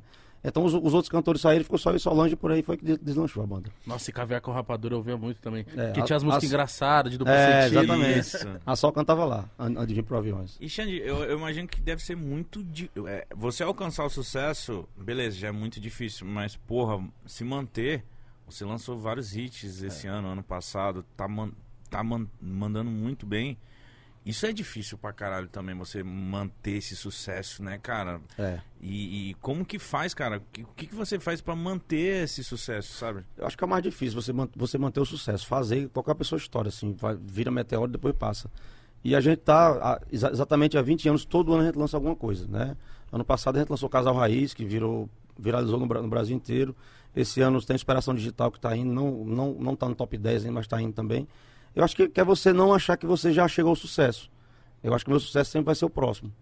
Assim, vou fazer 40 anos agora em março, né? Mas não me sinto velho, não me sinto, me sinto um garotão como João Gomes, como Zé Vaqueiro, e gosto de estar entre ele para poder, como, como o Natan, aquele Natan, ele é uma, ele, ele, ele é uma injeção de, de alegria. Quando eu tô com ele, Porra, eu, eu me sinto vivo, aquele cara quer vir, ele, ele é alegre, ele, ele grita, ele, ele vibra, e eu gosto de pessoas assim perto de mim, né? Então, é, é, eu não me sinto, eu não acho que cheguei no, no, no meu topo ainda. Sempre eu acho que as conquistas, não é, não é ganância, é querer estar entre os, os 10, entre os, os, os 20. Eu quero estar ali. Quero estar entre o Safadão, quero estar entre a galera ali, para não dizer que já, ah, eu tô estourado já, eu quero. Não, eu acho que eu posso estourar mais ainda. Da acho hora. que é isso. Ó, o Natanzinho Nossa, foi... a gente se surpreendeu com esse moleque, mano. Ele, Ele a é gente foda. foi, fez uma temporada de verão um, agora e a gente fez uma temporada em Maceió. Lá em Maceió, né? Porra, o Natanzinho falou de Aquele você. cara é uma figura, falou. Não, ele chegou falando assim: Ei, vocês vão beber? Eu falei, mano, não. Aquele cara bebe demais, velho. Aí ele falou assim: por que não? Tá Vamos- pedindo, né? o Aí Dia. ele falou, dia pede, né? Aí ele convenceu, mano. E aí ele- nós tomamos uns quatro copos de cachaça, né, com ele? Uns Cachaça copão. em- com. Ele bebe Mel e demais. limão. Inclusive, ele tá aqui amanhã comigo fazendo show. Ele tá, ele tá vindo pra cá de São Paulo. Ah, Ele coisa Faz, boa. Ele- faz show amanhã junto. E ele contando, tipo assim, tipo, querendo ou não, ele é bem novo, seu fã. E ele falou assim, pô, o Xande, mano, ele, tipo, se apro- falou que você é um cara, tipo, super solícito. Quando conheceu ele, tipo, menino, vem cá. Vamos conversar, tipo, vem cá, você é muito bom e tal. Ela veio pra minha casa, assim, a, a primeira vez. Eu, eu, que eu quero conhecer quem é a pessoa, assim. me- a primeira vez que me ofereceram o Na- o Natan, eu já era sócio do Zé Vaqueiro e o Zé Vaqueiro tava muito estourado. Com Letícia, com o meu Mel, tava estourado do Brasil inteiro, né? Foi o cara mais, mais tocado do YouTube de 2021. E chegou o Armando e o Martoni, são sócios do Natan, me oferecendo ele pra ser sócio também.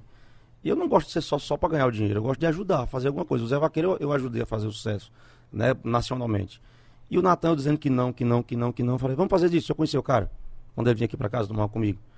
A gente começou a beber 8 da noite, 8 da noite paramos 5 da manhã. Falamos de tudo, você imaginar, de tudo, de religião, de briga, de sei o que. E eu pá, gostei de- desse cara, gostei. E tem um talento foda, porque ele veio do barzinho também. Né? E o, o Natan, assim, tem um- eu- o cara tem uma energia fora do comum, além de cantar muito, de ser alegre. Então ele me, me prendeu. Então, rapaz, agora eu vou ser sócio de você, agora eu vou investir em você. E ele é bom pra caramba. Ele é foda, toca tudo, o cara é, um, é louco. Não sei o que, que ele tem. Carisma, mano. É. Ele tem um Ele, carisma. ele- ele tem um brilho, quando ele chega, ele domina o ambiente. É, cara. Não sei o que é. Ele é não, foda. acabou o papo e a gente tava numa marina lá, a gente desceu. Ele pegou um, sei lá da onde veio um violão. Tirou um violão do Ele- bolso. Do, da boca. É, tiro, mano. Aí ele tava com o rapaz lá que começou a tocar. É que não sei o nome. É um tecladinho meio que de fole, né? Que tava soprando e tocando o tecladinho, mano. E, e os caras fez. Hã? Escaleta? Escaleta, escaleta. Aí fez. Mano, os caras fez o baile ali. E todo, foda. veio todo mundo. Eu falei, caramba. E ele feliz da vida. E tipo, não, vem cá, Igão. Você é muito legal. Não, ele agora tá pedindo folga, ele tá dizendo que tá tocando demais, né? Ele tá fazendo 20 shows por mês. Ele, ele tava de folga agora, quarta e quinta. Ele foi pra beira da praia, não sei que diabo de praia ele tava, ele mostra só os vídeos pra mim, né? Pegou um violão, faltando uma corda da, da moça, tá, e tocou até, até amanhecer o dia. Eu falei, mas por que, que tu quer folga? E bebendo. É, é, é o que ele gosta, na frente do mar, tocando violão e bebendo. Ele Cara, falou. ele é demais. Ele né? tava com o violão lá e estourou uma corda. Aí eu falei, puta, e agora? Ele falou, "Ah, agora falta cinco. ele falou isso. Eu falei, ah, mas esse moleque é muito bom. Xande, você tem um lado empresarial também, né? Você, você, pe- você pega artistas novos, como que funciona essa Eu comecei na sua? pandemia, assim. Eu comecei. na- eu, eu- porque, tipo assim, como eu sou cantor, Eu acho que você ser empresário de alguém é você brincar com o sonho de alguém. Com certeza. Porque meu sonho sempre foi fazer sucesso, o sonho do Natan é fazer sucesso, o sonho do Zé era fazer sucesso. E eu acho que é muito complicado quando você não consegue entregar isso para a pessoa. Eu me sinto re responsável se eu não conseguir que ela chegue no sonho que, que ela tinha. Então, eu sempre fui contra. Desde o começo do Aviões apareceu vários cantores para querer que eu, que, que, eu empresariasse, que eu fosse sócio para poder ajudar, pelo tamanho que a gente tem, eu sempre dando não. E muitos que fizeram sucesso? Sim, também. Também. Que até eu me arrependo de não estar tá dentro, mas eu acho que não era para estar. Tá. Acho que tudo tem, tem sua hora. E quando foi no, no começo da, da, pandemia, eu estava sem fazer porra nenhuma, estava com a cabeça louca. O Carlinhos veio, veio que, é, que, é meu sócio, veio me sugerir a montar uma empresa, que é, que é a Vibe, para ajudar novos artistas ou, ou empresariar. Foi que eu comecei a gostar da ideia, eu estava sem fazer nada mesmo, estava sem fazer show, e montamos a Vibe. E quando a gente montou a Vibe, com 15 dias apareceu o Zé Vaqueiro. Mano. Em outubro. Assim, Zé Vaqueiro passou em alguns escritórios, é, não gostou da, da conversa de outros e gostou da nossa. E embora, e com três meses a gente estourou Letícia no Brasil inteiro. Então, foi um, assim, eu, eu, eu fiquei assustado. Né? A gente foi pro estúdio, começamos a, a fazer música, a, a, ouvir música. E o Zé Vaqueiro foi um fenômeno, meteórico, assim, uma coisa fora do comum. E começou, começou a aparecer. Depois veio o Natan, aí depois veio o Felipe Amorim, depois veio a Mário Fernandes, e agora tá, a gente tá com nove artistas.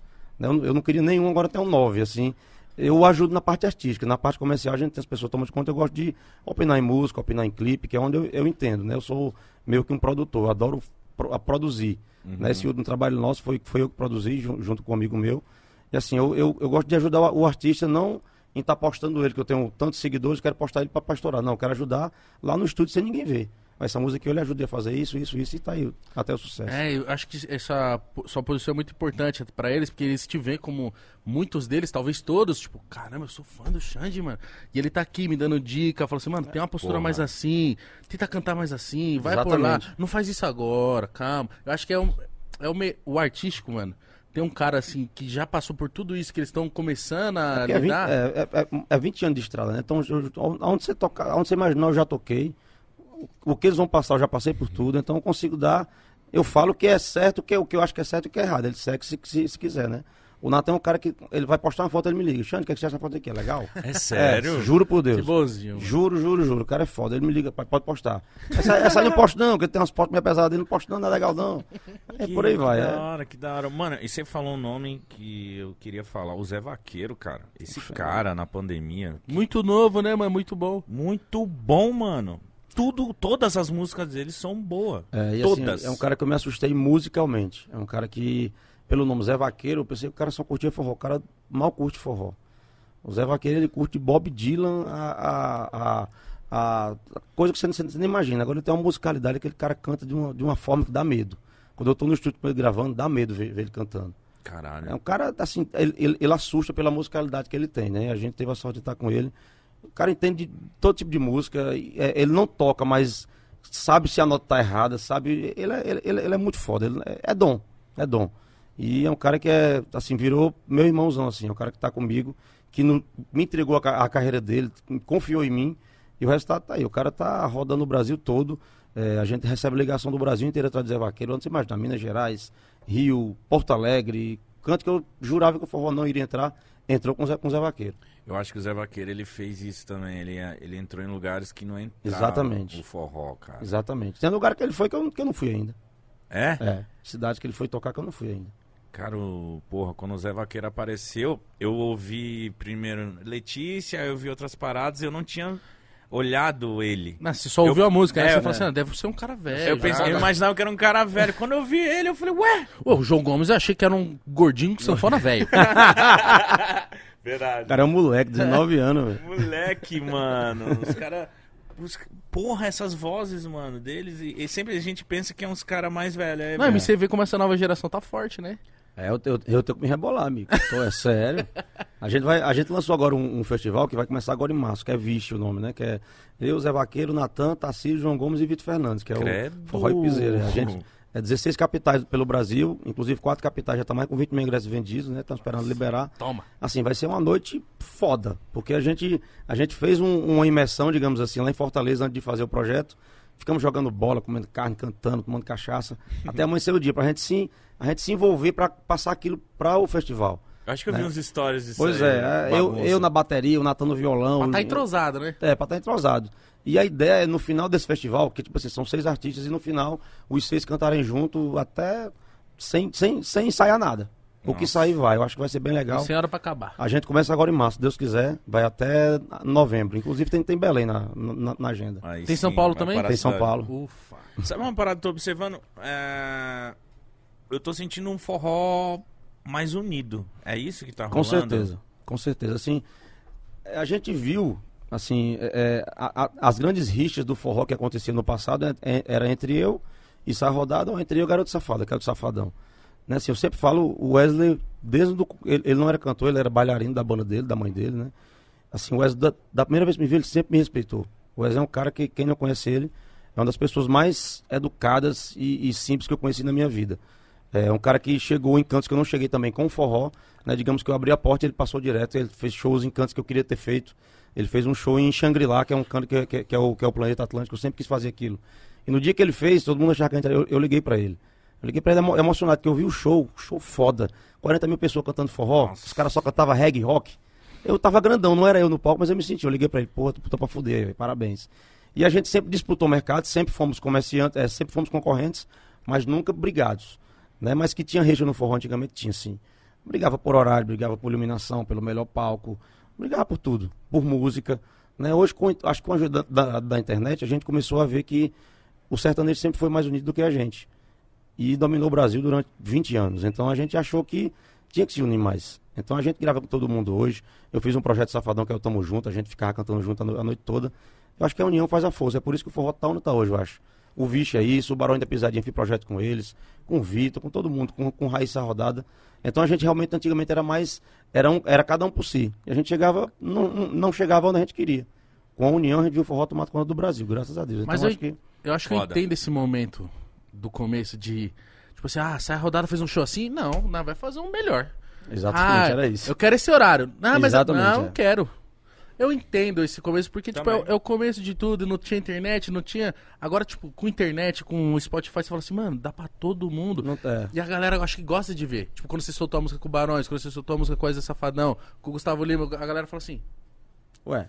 caralho, que foda, Que mano. foda esses caras juntos. Quando a gente postou a primeira foto, eu- fui na fazenda do West pra gente ensaiar, né? A gente postou uma foto meia-noite, já, eu e ele bêbado já, a gente postou uma foto junto, tá, madrugada. Meu irmão, os comentários, vocês não são brigados. Vocês estão juntos, fizeram as pazes. Eu falei, que paz, a gente não era brigado. A gente só não se fala todo dia, mas a gente nunca foi brigado. Nunca, nunca, nunca, nunca. A galera achava que eram Total. Achar que a gente já tinha brigado, tocado tapa, deu tinha dado nele. Vou bater no Wes, o cara todo bombado. Tá doido?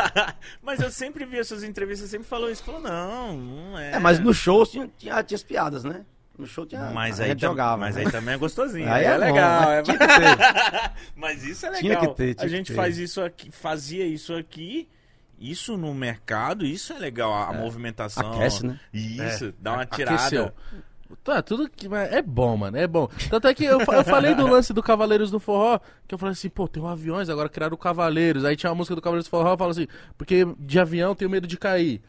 É, Que era aí. zoando aviões do Forró, pô. Era zoando mesmo. E a gente dava risada, porque falou assim, ah, que legal. Ó a rixinha. Só que aí, A treta. A treta. aí eu imaginei, falei, não, agora eu vou ver, agora eu vou soltar uma outra, vou fazer sucesso, e agora tome. Você tocou aonde, macho? ah, pô, é muito louco isso. E tá, aí você ficou quatro anos só em barzinho. Só em barzinho. Mas imagina, tipo, aqu- aquele lance que a gente sempre fala, tipo, tocando pra gente que não tá nem prestando atenção, pra duas pessoas. Duas, três, quatro, cinco, assim, cara, pai cantar pra bêbado é foda. Eu, eu quando fico bêbado, eu sei que eu fico chato, mas você cantar, você estando bom, cantar pra um bêbado. Nossa. Eu, eu, eu tava cantando numa cidade chamada Felipe Guerra, que é perto da, da minha cidade, e estourou o diabo daquela música Morango do Nordeste, que eu não consigo ouvir de jeito nenhum. eu tinha cantado a música Morango do Nordeste umas três vezes, estava estourada, que era, a gente fazia música romântica, fa- fa- fazia tudo. né? Começou cantando no meio, cantou pra encerrar. Pronto, aí cantei e chegou um bêbado. Canta Morango do Nordeste, eu já, eu já cantei. Canta de novo, eu cantei. Esse cara me fez cantar essa música umas 20 vezes na noite. Ele queria me bater dizendo que eu não tinha cantado. Confusão vai, confusão vem. Sei que no final ele me deu 10 reais pra poder cantar. Aí, aí eu- aí eu cantei de novo. Sei que eu perdi as contas. Por isso que eu tenho trauma de Morango do Nordeste. Eu- quando eu escuto ela, me dá, me, me dá agonia. Mas é isso, can- cantei pra ninguém, cantei pra duas pessoas, pra três, pra dez, pra quinze, mas era muito legal. Porque, tipo assim, eu era o cantor e era o road. Eu, eu- quando acabava de cantar, tinha que desmontar tudo, botar em cima do carro e ir embora pra casa, né? E não tinha negócio de ônibus, não. Eu ia em cima do carro mesmo. Um carro de carroceria, montava as caixas em cima e a gente tinha que ir em cima. Sério. Mas acho que isso aí te dá uma bagagem pra hoje você chegar e tratar muito bem um cara que é hold, que você sabe o trampo que ele tem que fazer, você sabe, tipo, o perrengue que ele passa, ou tipo, Total. pô, faz mais assim, pá, porque você já sabe Isso como é me, que é feito. isso me ajudou muito na parte de ser cantor, porque eu entendo de tudo da- do, do, do palco. Da montagem do palco até chegar no meu microfone. Questão de, é, e isso é bom até pra, pra me saber o que é que tá errado e o que é que tá certo. Ligação de cabo, é, processador, compressor de voz, o que é que tá, tá certo, corte, é, tudo, tudo, tudo. Então, isso, isso me- me ajudou muito como cantor e para falar para as pessoas também, como você falou, saber o trampo do cara também. O cara ali, às vezes, nem dorme, não come, é, é outro que come, é outro que, que, que chega, é outro que toma banho, às vezes nem, nem banho toma. Então é foda, é bom você passar por essas fases. E eu vejo cantores hoje começando com três meses de, de carreira que exige o melhor hotel, só com chuveiro quente, só com que eu vejo, rapaz, vixe, isso aí não vai longe não, isso aí vai... Tá emocionado. Tá, tá, tá- emocionado. Todas as vezes Acha que, que tá estourado. todas as vezes que chega essas histórias na gente, a gente fala assim, tipo, mano, não é possível. Uhum. Que o cara, tipo assim, exi- exigiu isso aqui, tipo assim. Exigir, eu falo assim, ah, beleza, eu gosto que tenha. Mas se chegar lá e não ter, por alguma coisa, você fazer um escarcel, uma briga. É Eu foda. fico tipo, caramba, precisa. Não precisa. Eu entendo esse lance do que você falou. Entendo muito, essa aí tá certo. Tipo, pô, não tem nenhum camarim pra mim, por quê? Ah, É. pros outros tem, o que que eu... Acho que é o mínimo, né? Assim, a gente já chegou em vários cantos que não tem algumas coisas que a gente pede, mas assim, eu não vou deixar de fazer o show pra aquilo. Eu tô ali pra cantar, não tô ali pra, pra comer. Eu já vi grandes artistas, amigos meus, assim, a- a- às vezes a produção das, das pessoas é muito foda, assim. Às vezes o cantor nem, nem, Nem tá sabe, sabendo, né? nem sabe, mas eu acho que é alguém da ordem. Então, se alguém da ordem, eu acho que o cantor sa- sabe um pouquinho, digamos assim. Eu já vi shows grandiosos não acontecer por causa de um metro, tá faltando no palco, ou tá faltando toalha no camarim. Eu acho isso um, um- um absurdo, cara. É um negócio fora. do- O cara deixar fazer um show por causa de toalha, por causa de uma água, não sei da onde, por causa de um vinho, de um uísque. Eu já vi várias vezes acontecer isso. Várias e várias e várias e várias e várias. Então eu acho isso um. O po- povo italiano é uma, é uma falta de respeito com a, com a galera, por causa de uma água, por causa de uma toalha. Traz tua toalha de casa, porra. Pra que tu quer toalha aqui? Sim. Né? Então eu acho isso foda. Então você é um cara que faz questão de estar sabendo meio que de tudo que tá acontecendo, então também. Tudo. Assim, a- meus sócios querem que eu não saiba, porque isso me tira muito. Eu quero saber qual luz está sendo usada, se o som tá passado. Pra, tipo, pra você descansar também, né? Eu quero saber de tudo. Então você é chato. Sou, sou chato. assim, uma coisa que eu não abro mão, assim, que eu, que eu é som. O som tem que ser o melhor. Aí se o som não estiver bom, aí eu, aí, eu- aí, eu, aí, eu- aí eu dou piti. É, mas aí também, né? Pelo menos tem que estar o som, mano. Rapaz, não tem camarim não, beleza, o som, o som tá bom, eu vou. Assim, é, é o som tem que estar tem que tá perfeito, que é, o pessoal tá me ouvindo. Quando o som tá ruim, velho, aí, aí eu broxo na hora. É, então, mas eu imagino que você já fechou com som ruim. Já de sempre. Assim, se- se- sempre acontece. Hoje diminuiu mais porque a gente já tem as empresas que a gente trabalha. Antigamente não tinha isso. Você chegava num show, você não sabia nem qual som que tava lá. Então hoje no Brasil, em, em cada parte, no, no norte, no sudeste e no nordeste, tem os sons que a gente trabalha. Então a gente já sabe que o som é bom. Liga pra ele, já tá lá montado, já foi, não tem mais estresse. Ah, entendi. Tem as empresas já, graças a Deus. Mas, como, e você hoje, você... Como que eu posso perguntar? Isso é uma dúvida mesmo de, tipo assim, você... A, a- contratante contrata você ou você tá chegando e tá fazendo o seu próprio evento? Eu faço alguns eventos meus, mas a, a maioria são eu sou contratado, né? Mas eu faço alguns eventos meus sim pelo Brasil, assim. Eu tenho o Fantasy, que é um, que é um evento meu que eu só faço em, em Fortaleza, que é a maior festa fantasia do Brasil, assim, é um- uma coisa que o Brasil para para ir para lá, graças a Deus. E tem, tem alguns eventos que eu faço, tem algumas cidades que eu faço, pronto, em, em Belém, quem faz o show sou eu.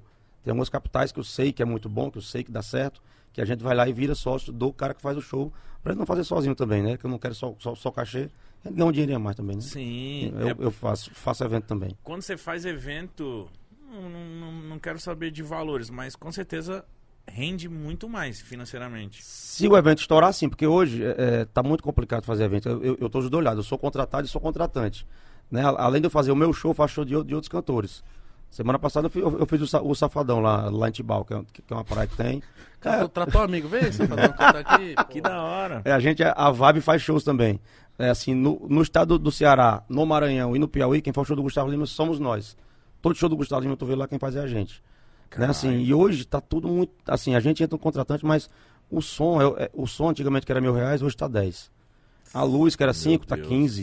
15. Então, pra você tirar dinheiro, cara, é, é quase impossível. Todo mundo acha que a gente morre de ganhar dinheiro. Porque tudo aumentou, velho. A, a- a gasolina aumentou, todo mundo tá aumentando tudo e a gente não pode aumentar muito o ingresso. Uhum. Se aumentar o ingresso, a galera não vai. A gente não pode descontar no povo isso. Então o que, é que a gente faz? A gente faz isso, faz alguma área mais prêmio para poder ganhar um dinheiro a mais e o dinheiro que a gente ganha é só do bar. Porque o bar Entendi. também é nosso. Entendi. Então, antigamente a gente tirava dinheiro da bilheteria, sobrava dinheiro, hoje não sobra. E quando empata, a gente sai comemorando. E outra, né? Caraca. Com a É. pandemia também você pode, é, sei lá, montou todo o show, gastou todo o dinheiro, deu. Não, não vai, hoje não vai ter. Nossa. Imagina aí. Isso acontece sempre. E como que foi, cara, a pandemia pra você? Que eu imagino que a sua agenda de show deve ser uma loucura. Deu a pandemia aqui que você pirocou Cara, a cabeça. Eu perdi a cabeção, assim. na- assim eu, eu, eu peguei o Covid, eu, eu passei, toquei o carnaval, carnaval pau, foi bom pra caralho. Eu passei 25 dias em Miami com minha família, com meus quatro filhos, com minha esposa, Nossa, né? que maravilha. Fiquei lá, de boa. E eu voltei pensando que ia, gastei o dinheiro do carnaval todo lá em Miami, voltei pra trabalhar. Quando cheguei, passou uma semana, peguei Covid. Eu- Eu não sabia o que era Covid, achei que ia passar 15 dias, 20 dias e ia tá, tá de boa, o Brasil ia voltar, né? E passou março, passou abril, passou maio, passou junho, sem São João. Aí quando eu vi sem São João, eu nunca tinha visto no Brasil não ter São João. Aí eu falei, caralho, isso- eu, fiquei, eu, eu, eu perdi o cabeção. E São João é uma data que se arregaça, né? Eu tinha 42 shows no mês. Né? É onde a gente lava, la- lava o cabelo. Faz o ano. Faz, o ano. Mas a gente faz o ano no São João. gente- Lava o cabelo. É. Caralho. E não teve São João. E assim, tinha dia que eu acordava chorando velho, em casa. Não sabia o que fazer, porque eh, não, não tem só eu para tomar de conta. Tem minha família, meu pai, minha mãe, minha irmã, meu- meus sobrinhos, eh, meu- meus filhos, a minha equipe, sem show. E você todo dia em casa E agoniado. eu tô, em casa não podia sair. No meio da pandemia, eu, eu louco, e a minha mulher dando força. Se não fosse ela, eu tinha, eu tinha ficado louco. Assim, eu, eu vim começar a melhorar quando a gente fez a, a- a primeira live. Eu tava louco pra cantar, tava louco pra sair de casa. Eu, eu, assim, eu, se não fosse minha esposa, se a gente não separou, agora não separa mais não, porque eu sou chato em casa, velho. Eu ficava da sala pra cozinha, da cozinha pro meu quarto, porque eu fiquei louco. Agoniado. Agoniado, agoniado, eu pensei que não ia voltar mais. Que o dinheiro ia acabar, que eu ia passar fome, eu fiquei com isso na cabeça. Como é que eu vou segurar minha mãe, meu pai, e já botei o carro pra vender, a mulher vai vender carro? Não, segura aí. Segura aí, segura Chegou aí. nesse ponto. Cheguei, pô, cheguei. Fiquei louco, fiquei Então louco. você ficou doido. Fiquei doidão, doidão mesmo. E, o- e quanto tempo demorou pra você fazer a primeira live? Cara, demorou, acho que uns seis meses. Caramba. Muito tempo. aí quando a gente mano. fez a primeira live que eu vi, que, que, que- aí comecei, foi assim, eu, eu fiz a primeira live para arrecadar dinheiro para uma instituição que a minha mulher ajuda. Olha que foda. eles estavam precisando de um gerador, pra, pra, porque a energia estava caindo muito, precisava de um gerador só para eles lá. E eu tava precisando de 48 mil, mil reais para poder isso. Eu disse, não vamos ganhar esse dinheiro nunca. No meio da pandemia, todo mundo aperreado, quem vai doar isso? E eu comecei a live, comecei duas da tarde. Quando acabou a live, a gente tinha faturado 468 mil. O cara reformou a instituição inteira. Comprou todas as placas de, de, de iluminação solar, comprou quatro geradores, fez mais seis alas, assim, e eu fiquei. Foi aí que eu comecei a me levantar. E foi que começou as lives. Quem- a primeira live que quem fez foi, foi, foi o Gustavo Lima, que deu uma, deu uma arrombada. Eu não sabia dar para ganhar dinheiro com live. Não sabia. É, né? então ganhei muito dinheiro com live. Muito dinheiro. Eu não Isso- sabia dar para ganhar. A primeira eu não ganhei, que eu, assim, eu não, eu não vendi patrocínio. Na segunda já ganhei. Na terceira ganhei muito. E na quarta, que foi o Safadão, irmão, aí a gente lavou a égua. Arregaçou. Aí arregaçou. Mas isso é bom, tipo assim, esse lance das lives vocês isso. É. descobriram, porque vocês descobriram um novo mercado também. E o Que era o nosso YouTube, E o YouTube mano. tá aí há muitos anos, ninguém usava isso. Ninguém usava essa, essa ferramenta, porque a gente é burro. A gente só queria tirar dinheiro do show, do show, do show, do show. E tem outra vertente. Dá digital- pra tirar dinheiro igual ou um pouco mais. Até mais, cara. O, eu o- que o digital hoje, o, o digital, que é o Spotify, que é o YouTube, é um negócio que ninguém tem noção, que eu não tinha noção. Eu queria saber de estar fazendo show, bilheteria. E a- ali, aqui né? no digital a gente ganha muito mais, cara. Quando você Tem que se fo- ligou no digital? Quando eu comecei a fazer live. Nossa! Esses Eu não dias- sabia. Eu não sabia. Eu sabia que podia fazer uma live no YouTube, eu não sabia que alguém ia, ia, ia- ia me contratar. A minha última live do São João que eu fiz, cara, eu tava com a Avon, com Seara, mais cinco produtos na- nacionais anunciando lá. Meu Deus, Eu cara. falei, caralho, isso, isso é muito foda. E um milhão de pessoas vendo. Deu um milhão e duzentos a nossa, simultâneo. Aí os caras ficaram grandão. Mano, olha Um milhão e duzentos simultâneos. Foi, milhão, foi, é, foi, foi, foi meu recorde, um milhão e duzentos simultâneos. Porque do mesmo jeito que você estava agoniado pra fazer alguma coisa, o povo tava tá também. agoniado pra ouvir. Não, vocês é. salvaram. Eu lembro que na live do Gustavo Lima eu fiquei bêbado. Eu também. o cara de casa vendo a televisão. Quem não ficou bêbado naquele dia? Ele, ele ficou bêbado. Mas ele ficou muito. Então, mas quando você viu isso, na hora você falou, vou fazer essa porra. Vou começar a fazer. A gente marcou uma todo mês. Começou a fazer uma todo mês. Pra poder suprir esse, esse, esse momento que a gente tava passando, né? De, de não ser esquecido e também de botar um dinheirinho no bolso, que a gente precisa também. Lógico, é o né? trabalho. Assim, foi uma coisa que eu não imaginava que era, que era tanto. Não, não imaginava. Eu, porra, eu, pô, a gente trabalha com YouTube, internet. Na hora que eu vi eles, Fiquei muito cheio de feliz, mano. patrocinador e tal, eu falei, mano, que da hora. Eles estão ganhando Fiquei dinheiro e estão fazendo a alegria do povo, mano. E é assim, mas minhas lives deram. Eu, eu fiz oito lives. As minhas lives deram muito trabalho, porque cada um eu, eu fiz como fosse um DVD. Porque Gastou, na minha ca- gastou também pra fazer, né? Também, porque na minha cabeça, quem tá em casa assistindo, é, é, eu não podia fazer a live igual que eu fiz a última, que é a mesma coisa, não mudou nada. Então eu sempre fazia num local diferente, o cenário todo diferente, o repertório diferente. E toda live me tirava, dava um trabalho, assim, uma coisa fora do comum. Muito foda, assim. Então, eu só fiz oito lives. Tem cantor que fez de- 17, 20, eu só fiz oito. Eu disse, olha, não faço mais live, porque eu não tenho mais paciência pra isso, não. E a última live foi quando? A última live foi, foi de São João, que foi eu, Fala Mansa, é, Tarcísio do Acordeão, João Gomes e, e Ju- Juliette. Foi a última, que tinha Avon, tinha essa galera pesada do Brasil. Aí foi a última que eu fiz, não fiz mais. Mas porque cansou. Cara, começou a, começou a abrir as Abrir, coisas, né? E começou a cair os números. Então, quando começa a cair os números, o, pra- o patrocinador não vai. E fazer uma live daquela, todo mundo acha que é barato, mas não é.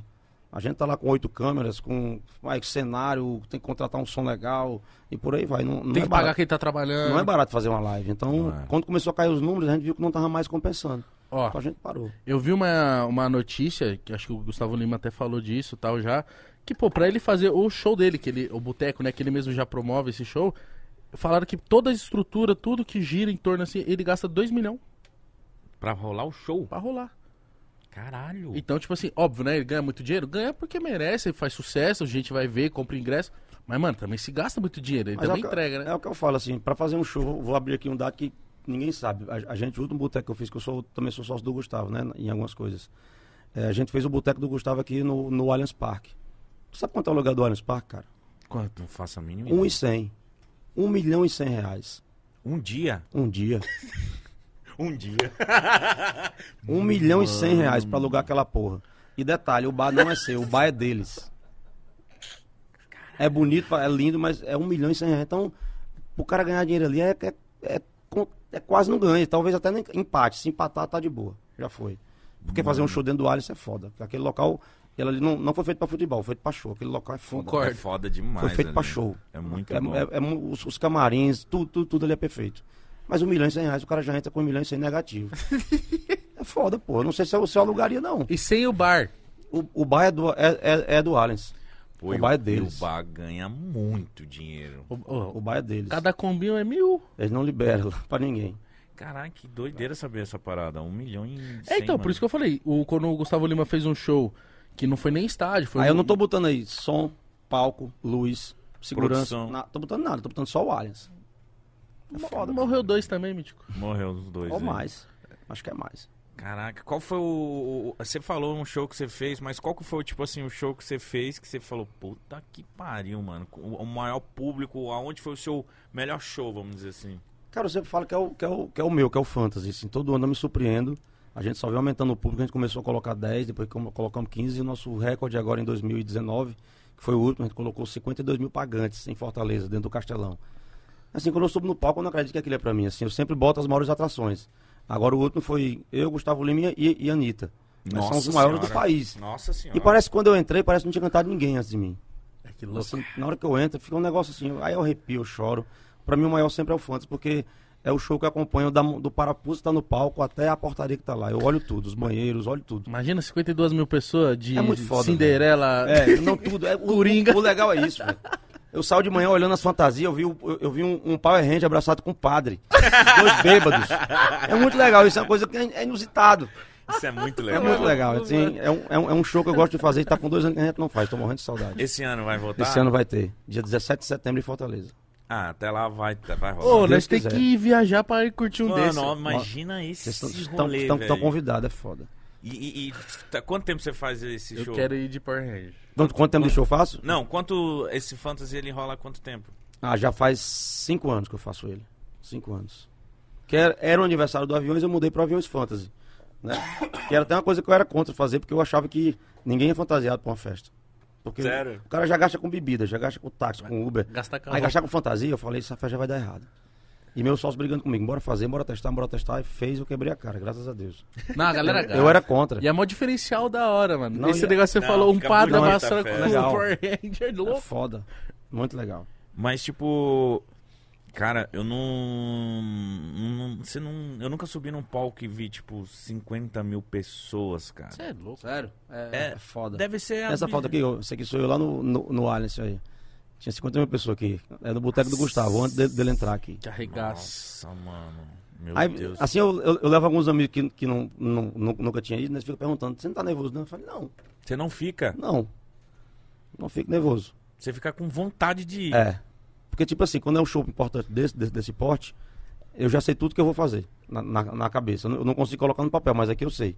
Qual música eu vou entrar, o que é que eu vou falar, o que é que eu vou fazer, o que é que eu vou. Você tá muito confiante, É, então. eu já entro, pra, eu já, já entro certo. Porque uma hora de show é muito fácil fazer. Você não tem como errar uma música. Show grande não, você consegue errar alguma coisa, mas uma hora de show. Mano, mas eu já fui um show seu que você ficou muito tempo. É, meu recorde é lá em. é, eu já fiz 5 horas e 40 de show, sem parar, assim. Lá, em, lá em Caicó, no Rio Grande do Norte. Que é- isso. Sim, cara. Começa cantando Aviões do Forró, termina cantando rock. porque Mas é. Le- Legião Urbana, toca a porra toda, toca até 9 da manhã. Eu acho que eu fui num show do Aviões e eu acho que ficou tipo umas três horas e pouco. É, isso aí a gente faz sempre. É, isso é mano. normal. E aí, três horas e pouco Tranquilo. de show, aí eu olhei pro meu amigo, eu já tava bebaço. Eu falei, mano, é eles ainda? Pensou que eu tinha ido embora. é, tipo, mano, Por mais que você tente. falei, como que esses caras têm essa energia de ficar três horas e tome, tome, pai? Falei, que foda. E cansa, né? Cansa pra caramba ficar em cima do palco pra Cansa, lá pô, e pra cansa. cá e cantando. E... Como é que tem voz, mano, pra tudo isso? Mano, é sério, três horas, você ficou cinco horas 5 cantando. horas e 40. A galera deve encher muito o saco seu, às vezes quando é um show mais rápido, assim, de uma hora, de tipo assim, o repertório. Porque, mano, tem muita música. Tem. E às vezes tem. Repertório. Até, o, que- que o repertório é vasto, assim, graças a Deus em 20 anos a gente emplacou vários, vários medalhões, como Chupa Que é de Uva, como Coração. E tem show quando o show é curto, tem música que eu não canto. Tem música que eu não lembro mais, não vou mentir, tem música que eu não lembro. Tem música que você não lembra? Não lembro a letra. Eu tenho, às, às vezes eu erro letra minha mesmo. Tem- O cara vai, vai ficando velho, vai esquecendo. E tem show que o cara fica puto, você não tocou aquela música, pô, vai, tomar no cu e manda eu embora. Porque não dá pra tocar tudo, pô, não dá. Mas qual é a música que não pode faltar no seu show? Depende da região. Ah, tem Ah, essa? é, tem essa. Cada show meu é diferente. Hoje tem dois shows meus. Hoje tem um- eu, eu faço show em- na Praia Grande e faço no CTN. Um é totalmente diferente do outro. As Tipo músicas, assim, a é- pegada. O, a galera da, da, da produção, da, da iluminação é puto comigo, o cara do LED, porque todo show meu eu mudo. Eu não faço show igual. Ah, no CTN é o, é o clube de tradições. É, É, Casa de centro- Tradições centro- Nordestinas. Centro de Tradições na- no- Nordestinas. Na Praia Grande, talvez eu vá hoje, porque eu vou descer. Minha mãe tá lá. É eu e o Léo Santana lá hoje. Então cada show meu é diferente. A primeira música é outra, a segunda é outra, eu vou mudando tudo. E meus músicos já são preparados pra isso. Eu vou aqui na interna, ó, tal música agora, se prepara e já entra. Às vezes dá certo, às vezes não dá, a gente vai, vai embora. Então, Só o cara você- do LED não consegue botar a imagem que ele quer da música que ele quer pra ser. E todo mundo, a gente já, já tentou conseguir isso um roteiro, eu não consigo. Porque o show, tipo o show do Safadão, é todo roteirizado. Do começo ao fim. Eu acho massa, mas eu não consigo. Uhum. Quando eu Por quê? toco uma música que eu vejo que não tá agradando, eu, eu, eu nem termino ela. Eu, galera, introdução, introdução, já entra, já, eu, não- eu, eu, eu não consigo ver, ver- ver o povo parado. Hum. Porque o show da vem o cara tem que sair assim, puta que pariu, que show foda. Eu quero que o cara fale isso. Quando eu entro numa música eu vejo que não deu certo, já mudo. Ah, é? A outra não deu certo, já muda. Aí quando eu vejo que acertou, eu toco ela duas vezes. é isso, pô. Você tá ali pro público. É. Acho que tem que ser assim. Eu, eu, gosto, eu acho que o show seja assim. Quando eu tô no show, os poucos que eu vou, eu quero que seja assim. O cara não erra uma música. Pau, pau, pau. É muito foda. Você sai, caralho, que show foda. Você acorda de ressaca morto, mas valeu a pena. Valeu a pena. É isso aí. Não, é, eu acho isso um tato, uma, uma visão sua muito foda. De no meio do show você falar, mano, eu acho que vamos pra outra pegada. Mas os músicos têm que ser bom também. Você deve lascar eles às vezes. né? Os caras tão lá. Quê? Puta que pariu. É, Desse jeito mesmo. Os músicos ah, querem me matar, mas sempre dá certo. é No né? final dá certo. É, É. muito tempo que você tá com a mesma galera? Com essa banda agora nova minha, vai fazer cinco anos. Porque quando a Sol saiu, né? Ela levou a banda inteira e eu montei outra, outra banda pra mim. Então vai fazer cinco anos que eu tô com eles, a gente tá bem entrosado, graças a Deus. Ah, E então- só são cinco músicos só. Ah, é? É, minha banda tinha 18 pessoas antiga, agora tem cinco. 18. Era 18 ao todo. Três metais, dois sanfoneiros, batera, sanfona, baixo. Agora eu enxuguei tudo, botei uma banda mais, mais, mais, mais junta, mais, mais, mais colada, só são cinco, mas os caras têm um som, tamanho do. São, são foda. Ah, a banda é uma das Minha banda é foda. mais importantes, né, cara? Pra mim é. Do, porra, uma banda foda é E tá aí uma outra parada que ele falou que, tipo, às vezes a galera só acha, tipo, beleza, ganha dinheiro, ganha dinheiro, mas estão falando assim, não é também desse jeito, porque pra levar 18 pessoas pra cima de um palco, tem aérea pra Aéreo, 20 hotel, pessoas. van, Ah, é foda, velho. Fazer evento no Brasil hoje, ainda mais com esse negócio de, de assim, eu, eu nunca vi um, um vírus gostar tanto de festa como esse. Porque todo canto pode, mas festa não pode, assim, tá, tá foda isso. A gente tá apanhando. A gente foi o último é, setor a vo- voltar e quando voltou, agora fechou todo de novo. Agora no carnaval tinha 13 shows, caiu todos. Puta que pariu. Eu vou fazer o quê? Vou dançar frevo aonde? Mas vocês artistas, vocês não. Vocês não, não tem ninguém pra trocar ideia, pra resolver essas paradas? Cara, vocês a se já- juntaram pra A fazer gente, algo? a gente até tentou, mas assim, ni- ninguém ouve a gente. Acha que, que, que, que o vírus se, se, se prolifera nos shows. Eu acho que sim, mas eu acho pra que que serve a vacina? A gente cobra a, a vacina da galera, ou então o teste pra entrar no show nosso. Assim, os outros que, que, a, que a gente fez, né? Eu acho que a vacina se- serve pra isso. Tá vacinado? Entra, galera. Curte aí. Né? Eu acho, mas a- o cara trava logo e isso tá, pra gente é outra pancada. Então, ma- março, assim, fevereiro e março pra gente vai ser foda. Né? Que merda. Espero eu- que libere. Lógico que a gente quer que todo mundo fique bem com saúde, mas só no evento que acontece isso. Eu não tô vendo nenhum setor fechado. Os aviões são lotados, as praias estão lotadas, restaurantes lotados e a gente tá parado de novo. Assim, eu tinha 17 shows em, em- fevereiro, tô, tô com dois. Aí por aí vai, vai. cara. Aí isso daí dá umas motivadas, a gente fica meio triste, mas a gente não para não. E, e, a- e, tipo assim, a galera é foda, quem trabalha com show, não só o artista, mas tipo assim, tem uma galera por trás, a produção, tem os donos da casa de show, tem as paradas tudo. E tem gente que depende só do show, É, que é a galera que trabalha no palco. É isso que a gente, pronto, isso aí a gente, a gente agora, quando tava quase acabando, que não acabou a pandemia, quando deu uma diminuída, a gente fez uma, eu fiz uma, uma parceria com, com, com a Elo, Cartões Elo, para doar cesta base só para quem trabalha com isso. Porque não é só o cantor e o músico, tem o hold, tem o cara que monta o palco, tem o cara que monta a luz, tem o garçom, tem o cara que limpa o banheiro, é muita gente. E essa galera tava passando fome mesmo. Tava. Fome de verdade, fome. Não tinha o que comer. E a gente, assim, a gente conseguiu 10 mil cestas básicas, não deu para um dia, cara. Não deu para um dia. cara, mas que da hora essa preocupação de fazer isso. Pois é, porque assim, todo mundo acha que é só o cantor e os músicos. Não é, tem uma galera por trás que sem eles eu não, eu não conseguiria cantar. Uhum. A galera que ninguém vê, fica, fica atrás do palco. Assim, uma galera que são os precisados de verdade. Eu vi gente, a- amigos meus vendendo baixo, guitarra, que era o bem dele. E me oferecia, eu não tinha coragem de comprar. Não sei se era pior comprar ou não comprar. Porque ele queria vender pra comprar coisa pra família dele, comprar comida. O cara não tinha comida na mesa. Cara, Isso foi foda. Isso é foda, eu me liguei. Eu, eu também sou DJ, eu trabalhava na Condzilla, né? Produtora. Então a gente. Eu conhecia o pessoal da produção e tudo mais. E um cara que já foi meu produtor, ele chegou pra mim e falou assim, mano, tá afim de comprar uma TV, não? Aí eu falei, nossa, Foda. mano, chegou nesse ponto, irmão. O Foda. mano que trabalhava comigo tá vendendo TV pra comprar os bagulho pra família dele. Eu vi vários amigos meus trabalhando comigo lá, in- indo pegar a cesta básica. Assim, eu fiquei, eu não fiquei com vergonha, eu fiquei triste, assim, o cara, obrigado, Xandro. Aí sai, cara, o cara não tem o que comer em casa, velho. Olha o nível Isso que é muito chegou, foda, né? o cara não tem o que comer. É, é- eu não, não gostei de imaginar, isso é complicado. Você falou que ficou quase doido na pandemia porque tava sem show, mas teve algum momento que você falou assim, caramba, eu tô fazendo muita coisa, não tenho tempo, mas pros filhos, tô só fora de casa. Você falou, mano, preciso dar uma descansada. Teve algum momento também? Rapaz, teve an- antes da pandemia, eu tava, eu, eu tava nessa co- correria, mas agora, assim, mas a pandemia foi bom também pra me, me, me aproximar dos meus filhos, assim, eu, eu nunca tinha tido esse momento com eles, de minha filha escolher pra onde é que ia no final de semana. Né? Pai, eu quero ir pra pai, eu quero ir pra, pra serra, quero ir pra lagoa, e é muito bom isso. Assim, eu, não- eu nu- nunca tinha tido. Eu já perdi aniversário de filho meu, já perdi festinha de escola, que é- são coisas pequenas que são importantes pra eles. É verdade, né, Xane? Eu imagino que você ficou durante anos sem final de semana. Anos, eu não sabia o que era, cara, é- e é, muito bom. Aí agora, quando voltou, eu- É bom ter vida, né? É bom ter visto. Pois é, eu me nor- normal, cara. A galera chama pra tomar cerveja no sábado, me- meio-dia. É muito Você legal. falou- Fa- Ah, é assim fazer um que- churrasco no sai é muito bom, é assim que se vive. É assim que vocês vivem, é? Se Essa acorda- aqui se a pessoa normal faz Você acordar no domingo de ressaca, é, é muito bom, velho. É bom, né? Assistir o Fantástico, com pipoca e dormir é muito legal, assim. Caralho, é legal isso. Eu falei pro meu empresário, ó, voltou a pandemia, vamos dar segurada aí, amigo. Pode segurar que eu vi que a gente não... A gente consegue viver com menos. Eu- Ah, é? eu- consegue. Eu consegui viver dois anos sem shows. Né? Assim, tu- assim as- é, é, quando tava no meio da pandemia pesado, que ninguém sa sa saía de casa, eu vi amigos meus que são muito ricos, muito ricos, sem ter uma, um- uma, uma sala de hospital para entrar. Então, o dinheiro não vale de nada. O carro foda, não, não, você, você não pode ro ro- rodar nele, tá tudo fechado. Uhum. Então comecei a rever os valores. Eu, caralho, a gente não precisa de tanto para viver. Eu preciso estar com minha família, estar com saúde e ter um pouquinho só para manter. Eu não quero ser bilionário, eu não quero. Não, tô com 40 anos já, não consegui até agora, acho que eu não consigo mais. Então, eu quero viver bem na minha casa, viajar, curtir minha, minha- a minha família, mas não tá naquela loucura de fazer 25 shows por mês, como eu fazia. Show, show, show, show, show. Você vira automático. Até o seu show fica, fica é, robô. Eu acho assim, você não consegue passar a energia que você consegue quando eu tô descansado. Né? Eu, tô, eu tava em casa, cheguei, o show é foda. Eu, eu, eu, eu acho que é isso. Eu acho que a gente, eu conversei até com o Safadão com isso, ele disse, Xandro, eu vou segurar também os shows, porque a gente viu que dá pra ver com menos. É, sabe por quê? Eu imagino na sua cabeça, na cabeça da sua empresa, é tipo assim, mano, tá, tá rolando datas, vamos, vamos, vai fazendo, vai fazendo, tá rolando dinheiro, vamos fazendo, vamos fazendo.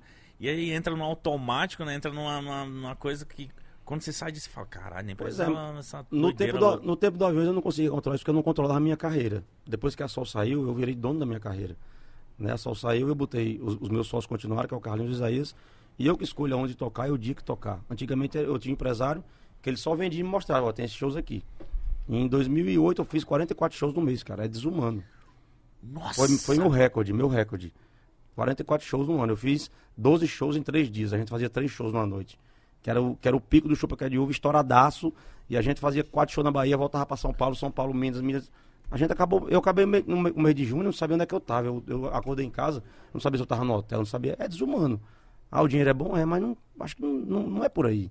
Eu Né? E a gente, eu- aí começamos meus solos, começamos a, a reclamar, foi, foi diminuindo, e agora na minha carreira, eu faço no máximo por show por mês 16 shows, 15 e até 14, a- talvez até diminua mais. Mas pra Cara. mim tá bom demais, graças a Deus. Xande, eu acho que, tipo assim, se você puder falar, lógico, mas quando eu imagino você já tava com a carreira consolidada e você ir pra uma nova etapa, você se separar, é tipo assim, como que foi a sua cabeça? Tipo assim, eu, eu imagino que você falou, mano, vai, vai vou, vou continuar fazendo show, vai ser a mesma fita, mas tipo, porra, você tinha uma- aquilo ali e se separar, como que foi isso, cara? Cara, eu fiquei com medo. Você ficou Sério? com medo? Total, total. Porque, tipo assim, como eu falei no começo, a, a minha parte no, no Aviões era cantar, lógico, mas eu me preocupava mais com a parte musical e com a parte de, de estrutura. Som, luz. A parte é, de palco da banda era com a Solange. Ah, Isso é? é, tô assim, quando a gente chegava nos hotéis, pessoal corria pra tirar foto com ela depois comigo, porque ela era a figura que aparecia mais. A Solange fala super bem na televisão, de, de entrevista, quem falava sempre era ela. Ela é Eu sempre deixava, por ser mulher também, eu deixava falar primeiro, mas ela fala, fala a melhor do que eu. Até porque, porque eu sou gago, primeiro, pra começar. Sério? Sou, sou gago. E ela falava assim, eu, não, eu não queria aparecer, eu queria aparecer cantando só. Chegava no palco, cantava e ia embora, não, não queria ser o artista, Uhum. né? E assim, quando a Sol é, es- expressou a vontade de sair querer seguir a carreira dela, ela me chamou. Me chamou, bora, bora comigo. Eu falei, Sol, não vou não. Quero ficar no, no aviões, eu acho uma história foda, eu quero ficar aqui.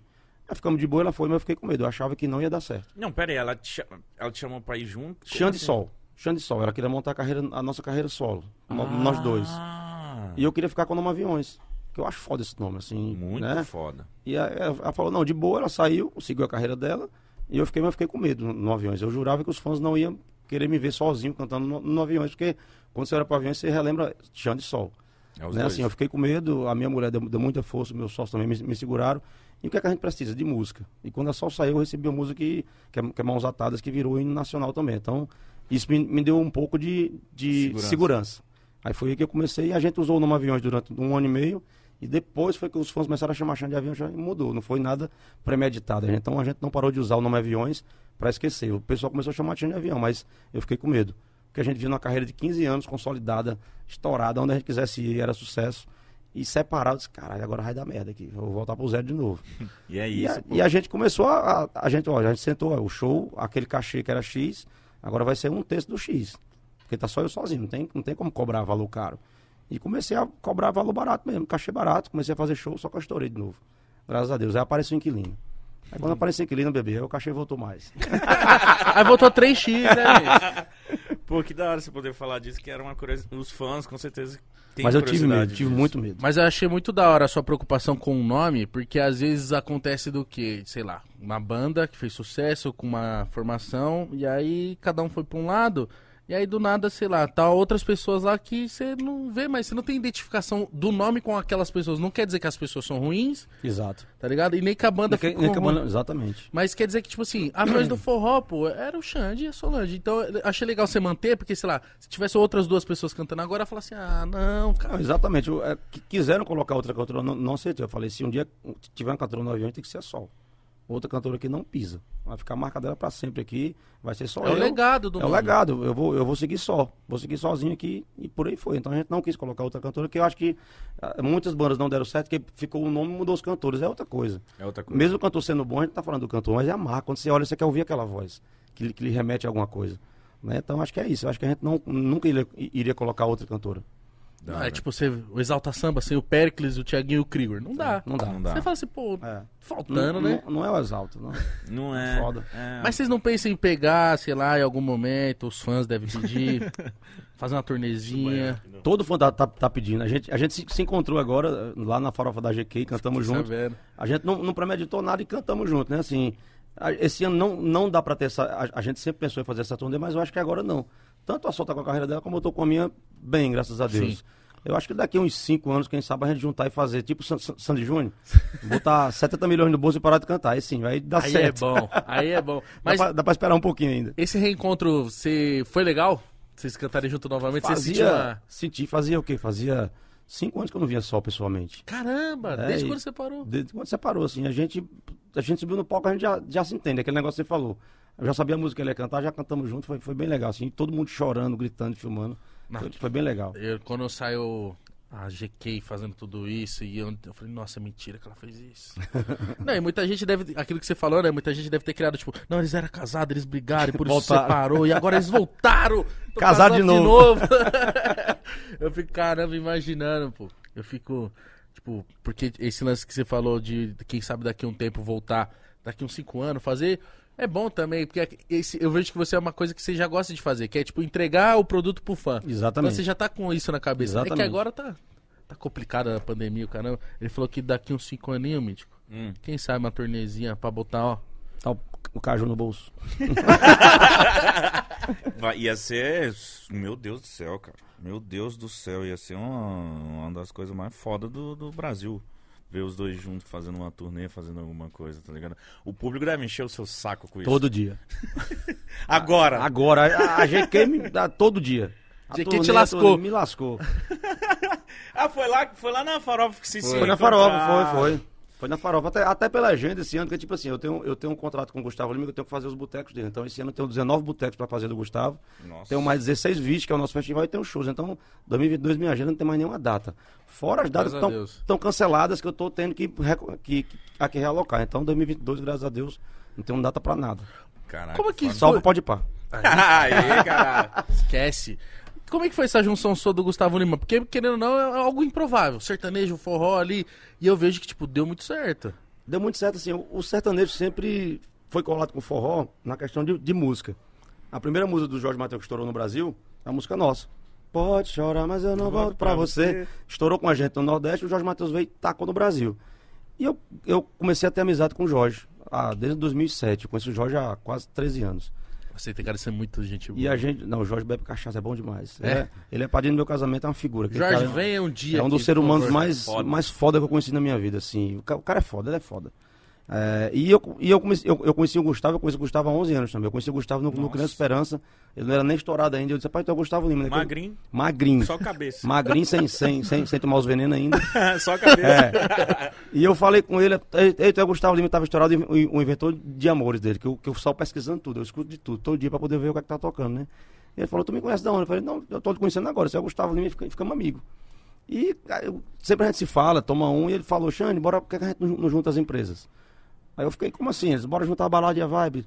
Tudo que é meu, você toca lá e tudo que é seu, eu toco aqui no Sul e Sudeste. Que ele tem o Gustavo Lima mandando, a galera ati- atira até a calça, né? Ele, é o, ele, ele é o top 1 do Brasil. E a gente fez uma parceria da balada com a Vibe, então eu, é, é, eu, eu cedo algumas porcentagens do meu show pra ele, em, em, em alguns lugares, porque quem não, quem não gosta de tocar no boteco do Gustavo? Tá e ele me dá uma moral da porra, ele sempre me coloca no horário antes do dele, todos os botecos. Eu escolho o horário, escolho qual quero fazer. Ele faz 26 no Brasil, eu faço 19 com ele. Então, tipo assim, eu Nossa. nunca fiz show em Porto Alegre. Eu fazer o boteco do Gustavo pra mim, vai ter 50 mil pessoas me vendo. Ele- Então é uma mão la- lavando a outra. E os produtos dele que não são tão conhecidos, eu toco no Nordeste também. Isso é uma Então- inteligência muito grande de vocês. Porque, tipo assim, são amigos que estão fazendo negócio, estão ganhando dinheiro junto e, tipo assim, estão se mantendo em evidência. Vem cá, eu te ajudo, me ajuda lá também. E a gente monta shows também. A gente faz um Gustavo Lima, Zé Vaqueiro e o Natan. Ou então faz um, um, um produto dele, que é, o, que é o Felipe Araújo, o Xande Avião e Zé Vaqueiro. A gente vai juntando os shows no, no Brasil, então isso a gente faz meio que, um, que uma gangue, uma, uma, uma gangue do bem. A gente tem vários produtos. O Gustavo Lima é o top 1, a gente sabe disso. Depois vem eu e vai descendo o resto. Então a gente tem uma, até, até uma equipe lutando por nós mesmos, assim, é bem legal. Que foda essa união. E como que é o, o Gustavo, cara? Cara, é uma figura. Eu acho que ele deve ser uma pessoa muito foda. Ele é muito Mi- bonzinho. mentiroso pra caralho. Sério? Mente muito. Mas ele mente mesmo, mas mente. Mentiroso. Ele tem prazer em mentir. Safado. Aí ele fala que pesca pra caralho, não pesca porra nenhuma. Ele fala coisa que, que, que não acontece. Você fica vendo e acha bonito e acredita. O César Menotti falou a mesma coisa. Ele O mente o demais, César ele Menotti aqui, ó. Falou, nunca pedi nada pra esse corno. Não, e outra coisa. É verdade, é verdade. E outra coisa, ele é pidão, velho.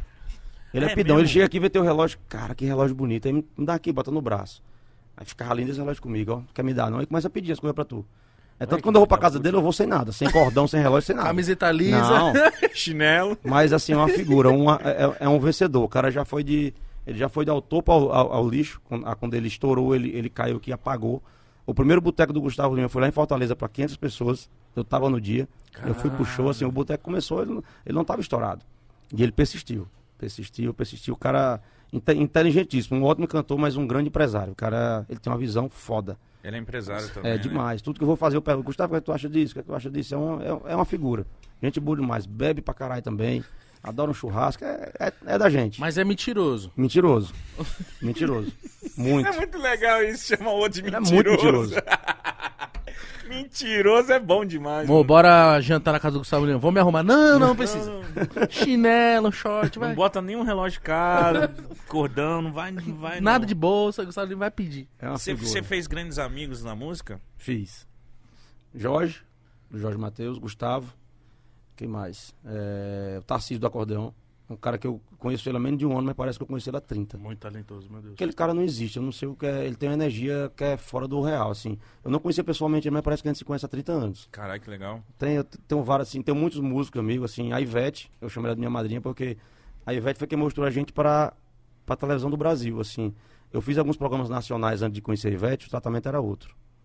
Assim, eu já fui maltratado em TV aqui na Nacional, tanto eu como a Sol. Caramba. Assim, coisa chata mesmo de se ouvir, sabe? Em camarim, questão de roupa nossa, coisa que não era pra, pra ter se ouvido. Depois que eu gravei o DVD na casa da Ivete, que eu pode entrar, que eu participei, eu Sol, o cara parecia que tava chegando o, o Boninho na Globo. Sim. Sim, eu tô usando um exemplo, né? Não foi na Globo, foi em outra TV, mas quando a gente chegava em todo canto, ah, se aquele cara cantou com a Ivete, é como se ela tivesse chancelado o avião de forró. Entendi. Pô, esses caras aqui são foda, eu dei, dei moral pra eles que eles são foda.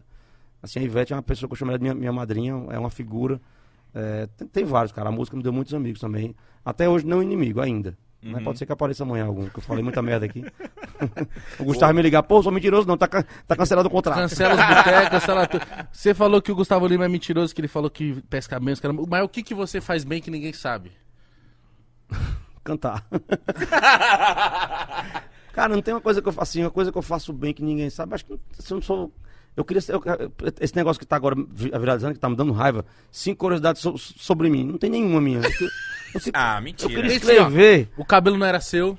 Isso, É, aí, isso aí é isso foda. aí ninguém sabia. acredita, velho. E aquilo é chato, aquele negócio amarrado aqui atrás, Mas mega ré. ficou bem feito. Ficou bem feito, ficou. Ah, caralho. Dava Ah, trabalho pra porra, Cinco mas... curiosidades, ninguém sabia o cabelo. O cabelo não era dele. Que eu sou gago, o pessoal já sabe. Qu- quatro anos cantando em barzinho. É. Ah, Que mas mais? os fãs devem saber disso. Não Sabe, era sabe. casado com a Solange. Não. Ah, isso aí também uma galera devia achar que era. É... E. Não tem, velho. Falou não que tem. é diferente. Ah, mas eu, acabei de... eu te conheci tem uma hora. Já falei cinco. Eu não sei nadar, Você- essas coisas assim. É, Qualquer coisa que eu faço bem, que, ni- que ninguém sabe, eu acho que. Ou que uma coisa que você gosta muito de fazer? Cara, pedalar. Sou viciado em pedalar. Bike? Sou, bike, sou Sério? viciado, Por viciado. que, que você faz isso? é muito cansativo, É mano. foda, mas mas você eu- pega a bike e. É, Eu Pô, faço assim, quando eu tô terça e quinta, que é o dia que a gente pedala, a gente faz 60 km. Aí Ah, quando a que gente tá de boa, faz 120, 130 Mano. de bike. 130 é daqui pra praia, mentira. É muito. Ele vai pra É. Praia Grande hoje de bike. É, então. Você é louco. E o que mais você faz no- quando você tá à toa? Cara, ver filme, eu sou viciado em filme também. Sério? Dia eu assisto uns dois filmes, no mínimo. Hoje? Não, hoje ainda não. Mas quando eu chegar do show, eu vou assistir, com certeza. Sério? Sou viciado em filme. Coisa que, pronto. Você gosta de fazer o que não tá fazendo nada. Eu gosto de deitar e ver filme na minha sala de som. Ação, comédia. Tudo, você imaginar. Mas eu gosto mais de filme que, tipo. Tipo o Inferno lá do, do, do Tom Hanks. Eu gosto de coisa que sempre pra me descobrir, sabe? De, adoro simbologia, adoro essas coisas. Sou meio, sou meio louco com isso. Da hora, da hora. E você. Cara, todo cantor, eu faço essa pergunta. Quando você. Você, pra entrar no palco, você toma cachaça? Como que funciona isso? Cara, no começo sim. Só que eu vi que ia ser meu, meu fim, tipo o Natan tá fazendo. Porque tipo assim, tu, tu, Meu fim é fora. tu estoura, quando tu estoura, seu telefone não para, velho. Quando você, assim, com um ano de banda, o telefone, Xande, vem tomar um churrasco aí. Eu tava indo na onda, então todo show, em cada cidade eu tenho um amigo. Então eu ia para Aracaju, tinha um amigo que bebia. Ia chegar em São Paulo, tinha um amigo que bebia. E minha, minha, minha, minha esposa hoje, que era minha namorada no tempo que dançava na banda, começou a falar, você tá fazendo errado, vai se lascar. Acordava de ressaca, dois shows ruins, chegava e bebia de novo. Então eu vi, rapaz, esse negócio, esse negócio tá acabando comigo. E eu comecei a não beber nos shows. Hoje eu ainda bebo, lógico, mas não é como antigamente. Antigamente eu tinha 10 shows, eu bebi os 10. Hoje eu escolho um show especial, que tem um amigo, pronto, hoje eu vou tomar, minha mulher tá aqui, tô com os amigos, eu vou tomar pra ficar louco, não. Já fiquei louco em alguns shows. Já? Talvez, já, velho. Mas de não lembrar. Não, deu ruim, deu merda, me tiraram do palco. Nossa, então você ficou muito louco. Não, você, você não tem noção não, velho. Eu toquei no- na cidade chamada...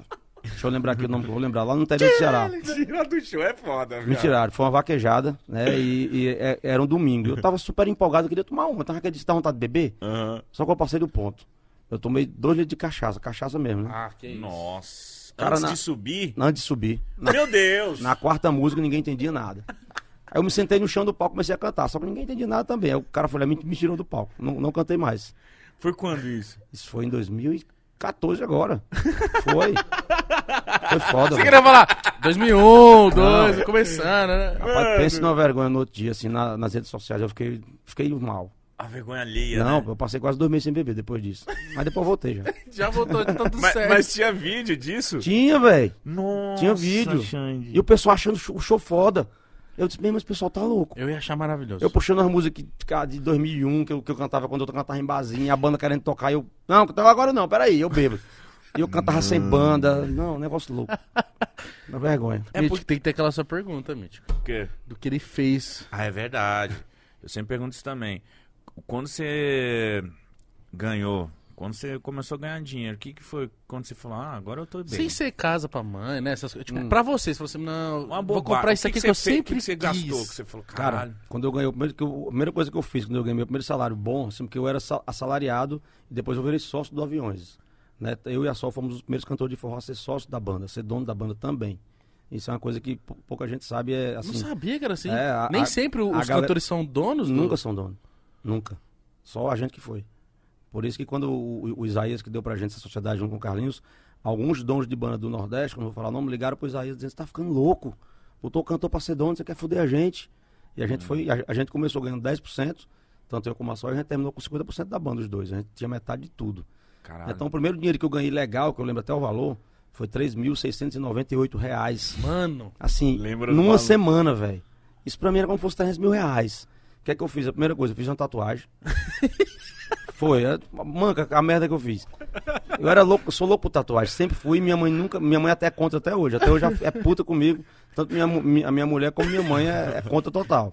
Eu tenho, eu tenho 14 tatuagens, já são, são tem raiva disso. Fiz uma tatuagem e comprei um Playstation, que era meu sonho. Foi Gastou eu- bem. Gastei, Gastou bem. gastei. você gosta de jogar um videogame? Já gostei mais, hoje eu tô mais enferrujado, que agora tá muito complicado. Tá. Eu, era, eu jogava no Nintendo, pô, não tinha negócio de colocar código, sei o que, mudar o jogador. Eu vou jogar, com- eu vou jogar com meu filho agora na, naquele PS5, ele passa uma hora mudando o jo- o jogador, até a sobrancelha tá cortada aqui. Eu- Não, filho, deixa eu jogar isso aí não.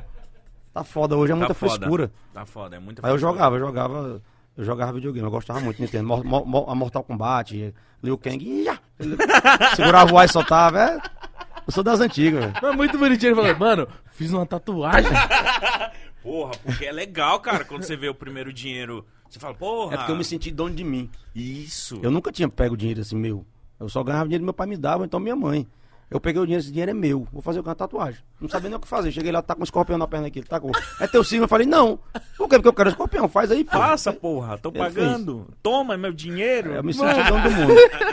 E eu não sabia essa parada do, das bandas, cara. Isso, eu achei interessante, queria falar disso. Então, o que, que, que rola? É uma empresa, tem a banda, contrata vocês e, e vocês, no caso, quem, quem é cantor de banda recebe um salário, independentemente de vocês fazer 30 shows, é o exatamente, salário. exatamente. Assim, só, só- pronto, o raio do Rodada é assim. Ele, ele, tem, ele ganha um, um valor fixo por, por mês, por show, não, por mês. E quando chega o São João, que é um mês atípico, ou o carnaval, aí é outra ne- negociação. Não é o salário dele, é, é, é mais, porque toca mais. Mas nenhuma banda tem um cantor como sócio. Hoje já os cantores são sócios hoje. João Gomes, Tarcísio, Vitor, Zé Vaqueiro, Natan, são sócios, mas no Calcinha Preta, Limão, Magnífico, Mastruz, nenhum são donos. Por isso que trocava de cantor demais.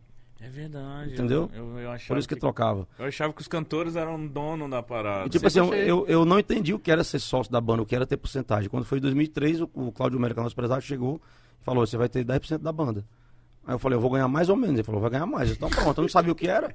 Aí quando veio 3 mil, eu falei: caralho, eu ganhava 100, agora tem 3 mil, velho. Aí eu, a rocha, aí foi só aumentando, graças a Deus, e estamos até hoje aí. Mano, meu irmão, da hora. Da hora pra caramba saber do comecinho da história, né? De tudo, de tudo isso. Hoje você tem dois shows, né? Dois shows, Praia Grande e C- CTN. Primeiro Praia Grande, depois CTN. Você leva pra grande, né? Você vai pra lá? Pô, meu meus pais estão lá, tirando uma chinfra, né? Tirando aquela onda. Mano, muito foda saber de, de, de, de tudo isso, Xande, porque você é, faz parte da música do nosso país, tá ligado? O forró, pô. Se a gente falar forró, é aviões, é Xande. Então, tipo assim, é interessante saber um pouco da sua história. Eu acho que você. É o que você tá mostrando recentemente. Eu acho que você ainda tem, vai entregar muita coisa ainda pra gente, sabe? Essa, essa parada do piseiro. Eu sei que você tá muito envolvido com essa, é. com essa atualidade, com essa coisa nova que veio, porra, Zé Vaqueiro, o Natanzinho, você, você tá atualizado, ainda tá trazendo uma galera foda. Você, o que que você imagina que vem do futuro aí do forró, cara? Eu acho que o, eu acho que o piseiro o forró vai ser número, mano, tá caminhando pra ser uma parada muito Já Tá. foi, né? É, ano passado então foi. é. Assim, então. tá, tá, tá, assim, a cada dia que passa eu fico feliz com o que eu tô vendo do, do novo forró, né? Que é, que é, o, que é o piseiro. Uhum. Algumas pessoas perguntam se eu fico chateado. Que eu chamo, não, pelo contrário, eu gosto, porque o, o, o piseiro é um forró eletrônico, o ritmo é um, é um forró. É, e, e vendo como, assim, o Zé Vaqueiro, um cantor como o Zé Vaqueiro, eu tô vendo que a galera que tá vindo depois de mim é muito boa e competente. O Vitor Fernandes, aquele cara é um, é um descomunal, aquele filho de rapariga canta demais, meu irmão. Dá Ele medo tá ficar, demais, cantar cara, perto dele. mano. O João Gomes, com o jeito dele cantar diferente, é o, é o Zé Ramalho novo. É. É, entendeu? Caralho, é mesmo. É, porra. É o Zé Ramalho Nossa, novo. é o Zé Ramalho novo, É, mano. ele só fala assim, ei, beleza? Aquele jeito dele lá. E ele conversa assim também? Cara, é todo fechadão ele. Hoje ele tá mais soltão, tá mais... Quando eu conheci a, a primeira vez, ele olhou pra mim e disse, é o Xande. É o Xande. Aí, me abra- aí me abraçou, sou teu fã demais, cara. Sou da... aí, cê- aí, aí você ouve isso do cara que, que tem 19 anos, que começou a cantar agora, que se espelha em mim. Isso é muito foda. Então acho que o forró, acho que nos próximos cinco, cinco anos a gente tá bem nutrido e vem aparecendo mais. Faltava uma cantora pra isso, chegou a Mari, que é uma cantora foda, tem uma voz diferentíssima, que é a Mari Fernandes, que já Uhum. emplacou duas músicas no top, no top 1, que tá com a gente também, que é da Vibe. Assim, então eu tô feliz com o que eu tô vendo e tá junto deles é muito bom. Aí vem agora o Felipe Amorim, que é uma coisa que eu não esperava que, que viesse. Que é um cara que canta rap em forró. É um trapper. Onde é que. é, o, cara, o cara tá estourado com essa putariazinha dele aí, com essa música dele aí, que é ele, o Caio e o Caleb. Meu irmão, isso tá virando febre no, no Brasil. Eu tava. Eu tava no. no- eu, eu cantei com a Anitta, agora domingo, lá no, no, no ensaio dela, é, lá, lá no Rio. Eu fui pra casa dela, depois que sempre tem um afro da Anitta, né? Só tocou o Felipe Amorim lá. Ela nem sabe quem é e nem sabe que é meu. Eu fiquei calado, só ouvindo. Cara, A Marquezinho dançando, a Rafa Kalimann, eu falei, cara. Ele faz o que? Um trap forró? É, ele pega a música de trap e toca em forró. Meu irmão fica muito foda. Cara, eu vi ele no meu carro, eu fiz um stories, mano, semana passada, eu, eu E ele tava... canta comigo hoje aqui. Eu no coloquei a playlist de, Ele é foda. de piseiro, de forró, eu tava vendo no meu carro vindo pra cá Ele é trabalhar. foda. E aí quando eu vi ele, eu falei, eu fiz uma história, eu falei, que porra é essa? ele tá mantendo um trap no forró, Aí- caralho. aí ele e mete- ficou bom, Ele mano. mete música do Matuê em forró. Cara, fica muito foda. Fica, Fica muito, muito, bom, então, mano. Conheçam, se você não conhece esse cara, é Felipe conhece, Amorim, mano. pode procurar aí. Muito bom, mano. É diferente, é ele, diferente. Ele, ele, cara, ele Adapta? É, e fica muito bom, mano. E a gente que gosta de trap, quando eu vi. E, e- e nós- você vai amar, porque tipo, vai a gente também, gosta é. de trap e forró. O, o- o- ele É- é fez a junção dos dois. isso. E eu achava que isso seria impossível, Assim, a- mano. e a molecada tá, tá, tá. A molecada que eu falo é de 15 pra baixo, tá? Só quer ouvir ele agora. O Felipe Amorim tá na. Tá na boca. Ele, ele canta comigo hoje aqui no CTN. É? É. E como você descobriu ele? Cara, ele veio, ele veio até a gente. Bateu. Assim, Bateu. Assim, o Caleb, que é, um, é, o, é o sócio dele, que também participa do show, é compositor. Tem algumas músicas minhas que é dele. E a gente começou a conversar e o Felipe Amorim veio, veio até a gente oferecendo pra gente tomar conta da carreira dele. Porque os caras sabem fazer música, sabem produzir, mas não sabem vender. O comercial que é, que é onde a gente é forte. A gente consegue colocar o Felipe junto com o Gustavo no boteco. É, é onde a gente tem as, as portas abertas, né? E ele tá com a gente aí, tá estouradaço, graças a Deus. Então acho que o forró tá muito bem nutrido. Todo mundo fala que o Felipe não é forró, mas é forró. Um jeito diferente de tocar, mas é o forró, é o novo forró. Né? E o piseiro tá aí pra, pra tá muito forte. Eu acho que essa junção, assim, eu não quero passar do sertanejo, não quero passar do funk de ninguém. Eu quero só estar igual a ele. Iguais. Quero na top 50 ali ter pelo menos 5 forró pra mim tá de bom. 10%, tá bom demais. E não precisa ser meu, tem que ser forró só. E por isso que você se diferencia, porque você faz questão de estar junto com essa galera, tipo, de estar com. de dar uma atenção pro Natanzinho que tá chegando, você não tem esse ego de tipo, ah, eu tô estourado, esse menino tem que comer feijão. Calma. e é isso que te faz diferente, muito, muito louco ver isso. E você vindo aqui hoje, tenho certeza que vai abrir muitas portas pra gente receber outras pessoas do forró também. Porra. Com São certeza. pessoas que eu acompanho, que eu tenho. Eu sei que em breve vai vir o pessoal do Calcinha Preta aí. Ixi, é Zé. Vaqueiro, João Gomes. Calcinha tá- preta eu sou fã. Daniel Dial, aquele cara é foda. Eu sou fã muito, de muito tempo, meu, meu pai principalmente, minha mãe. Então, você vindo aqui também, não chancela também, tipo, pô, o Xande foi lá, eu também vou. Tipo, ah, meu amigo foi lá. Porra. Não, mas vir pra cá é foda. Vocês estão com o moral do Brasil todo, velho. Vocês estão foda, estão pesado. É, e a gente fica feliz quando um cara do tamanho dele vem e fala do filho. Dos filhos. Não, meus filhos A falam. gente fala, ah, se o filho falou, a gente conquistou Não, o cara. porque o filho manda no pai. É, então. Exatamente. Ele, talvez ele falou, ah, não, na entrevista não, ficar lá falando horas lá. Aí os filhos falaram, vai, pai. Não, vou mostrar falou, aqui a mensagem que o Enzo mandou quando, ah, quando ele viu que eu vim pra cá. Eu, que ele falou até Muito palavrão. obrigado, né? Falou até Eu falando. mostrei até pra mãe dele. Olha o cara, Aqui. pai, muito pai. Falou até palavrão. Cadê, meu? Que ele mandou aqui. Pai, tu vai estar no pode pá. Puta que pariu. Fala isso não, filho. Aqui, ó. aqui, ó. Em letras garrafais. aí. Pai, meu Deus. O senhor vai pro pode pá e não me fala nada. Aí eu falei, fechamos hoje. Caraca, pai. Puta. Caraca, que da Aí eu falei, é legal, legal, é muito top, pai. Ficou louco. Louco, louco, louco. Tem que vir aqui, tem que vir aqui. Quando tiver por São Paulo, pode vir, meu irmão, de verdade. A gente, fica muito feliz- a gente sempre comemora isso, que a gente conquista os artistas pelos filhos, né? Que os filhos assistem. Aí às vezes o, o pai ou a mãe fala assim, não, não, não sei, não, não tem tempo pra ficar vendo e tal. Não, não conheço. Aí o filho sempre fala, vai, Vai. lá, vai lá, que o bagulho é da hora. Aí eu não me eu conheci você através do Na- Natan. Não, não sabia que era tão forte assim, já tinha ouvido falar. Aí eu assisti do Natan, gostei, assisti, aí, aí fui assistindo, do Wins de todos, aí fiquei assistindo todos. Sério? Sério. Porra, você viu o que o Nathan falou de você, né? Vi. Fiquei- assim, eu fiquei lisonjeado, porque é foda. O cara viu isso de, de- assim, o Natan é uma figura. Tem várias histórias engraçadas do Natan, que são tantas que a gente não consegue contar todas. Mas tem uma que eu quero contar, que é lá no nosso prédio, que é, que é a 3, que é o nosso escritório. É, tem, tem foto de todo artista, né? Tem a minha, tem a do Avni, tem a do, Zé, a, do, a do Zé Cantor, que é nosso também. E não tinha foto dele. E ele queria pra falar pra mãe dele que, tá- que tinha sido contratado, ele não tinha si- si- sido contratado ainda. Ele tava todo dia tentando se con- se contratar pela gente, ele mandou imprimir uma foto dele e colocou do lado da minha lá. Né? Tem a minha foto e colocou do lado da minha pra poder tirar uma foto. Mais um dia de trabalho na 3. Na hora que ele tava tirando, eu entrei. Olha. Macho, a vergonha que ele ficou, ele pegou, tirou a foto, rasgou dele aqui. Macho, é ele é muito bom, ele é, ele, ele é desenrolado, cara. Ele é desenrolado. Cara, que ele imprimiu da foto e colocou do lado da minha. Mais um dia de trabalho na 3, contratado. Só que não tinha sido ainda. Ele queria vender que tinha sido a contratado já. Ele é uma E figura. você falou o que pra ele? Aí eu olhei pra ele assim, ele disse: Me chama de filhinho, vai, me abraçou. Aí eu quero de volta. Me chama de filhinho. É. Ô, Nathan, tem uma- sabe aquela cara de moleque pilantra, filha da puta, Mas é, velho? jeito mesmo. Sabe? Que se dá vontade de falar, mano, vamos tomar uma cachaça e falar bosta e canta pra nós. O Natan, mano, pelo amor de Deus, de verdade, muito foda. Muito foda. Ô, Xande, mas, mano, você curtiu trocar uma ideia com nós? Demais, mano? velho, demais. É, é muito bom conversar sem roteiro, assim, sem, sem pergunta formada, sem coisa anotada. Eu acho massa, acho foda. Cara, foi muito obrigado por você ter Obrigado vindo aqui. vocês. Foi muito foda saber um pouco da sua história. E de verdade, Não, quiser mandar um recado essa sua câmera, falar qualquer coisa aí, de Ah, verdade. queria agradecer vocês, parabenizar pelo sucesso, do jeito simples de fazer essas entrevistas. Vocês estão ganhando o Brasil com isso. Agradecer pelo carinho, pelo respeito que vocês têm por mim, assim, pelos meus artistas também que vocês escutam, vocês deram moral pro Natan. Mandar um beijo pra galera que é aviãozeira, que eu falo que a gente não tem fã, tem torcida. Né, que torcida, é, como o coitado do Magão, até quando tá ruim o Palmeiras, eles estão com eles, né? Assim, e estou muito feliz com o que a gente tá vivendo, como você falou, o forró tá tomando outra proporção tá. coisa que eu não vivi, coisa que eu tô vivendo, graças a Deus que eu tô no meio deles e tá vivendo isso. É, eu sempre quis que o forró tivesse onde tá hoje e não consegui viver isso totalmente, né? Eu, eu consegui empurrar no, a, a força. Chegar com chupa que é de uva empurrando para todo mundo, tinha que me contratar porque tava estourado. Hoje não. As pessoas sabem que é bom, vão lá e contratam para depois saber se é bom. Eu tô muito feliz. Eu queria agradecer meu, meu- meus fãs, dizer que tem show hoje. Praia Grande depois CTN. E amanhã tô no Arena Ensaiada e depois tô lá no Estância Alto da Serra. Aí, E é isso. Segue ele nas redes sociais aí Exatamente. também, viu? Arroba de avião com demudo. Tá aí na, na, na descrição. É só você ir lá, clicar, vai direto pro Instagramzinho dele, bonitinho, já segue. Ouça muito no Spotify também. Já né? é. Que é bom fazer um churrasco fim do mês. É bom. Esqueça, papo. é bom. Rapaziada, tamo junto. Deixa o like, se inscreve no canal, né, Místico? Boa sexta pra todo mundo. Aproveita Sextou. com responsabilidade é. e dignidade já. Valeu.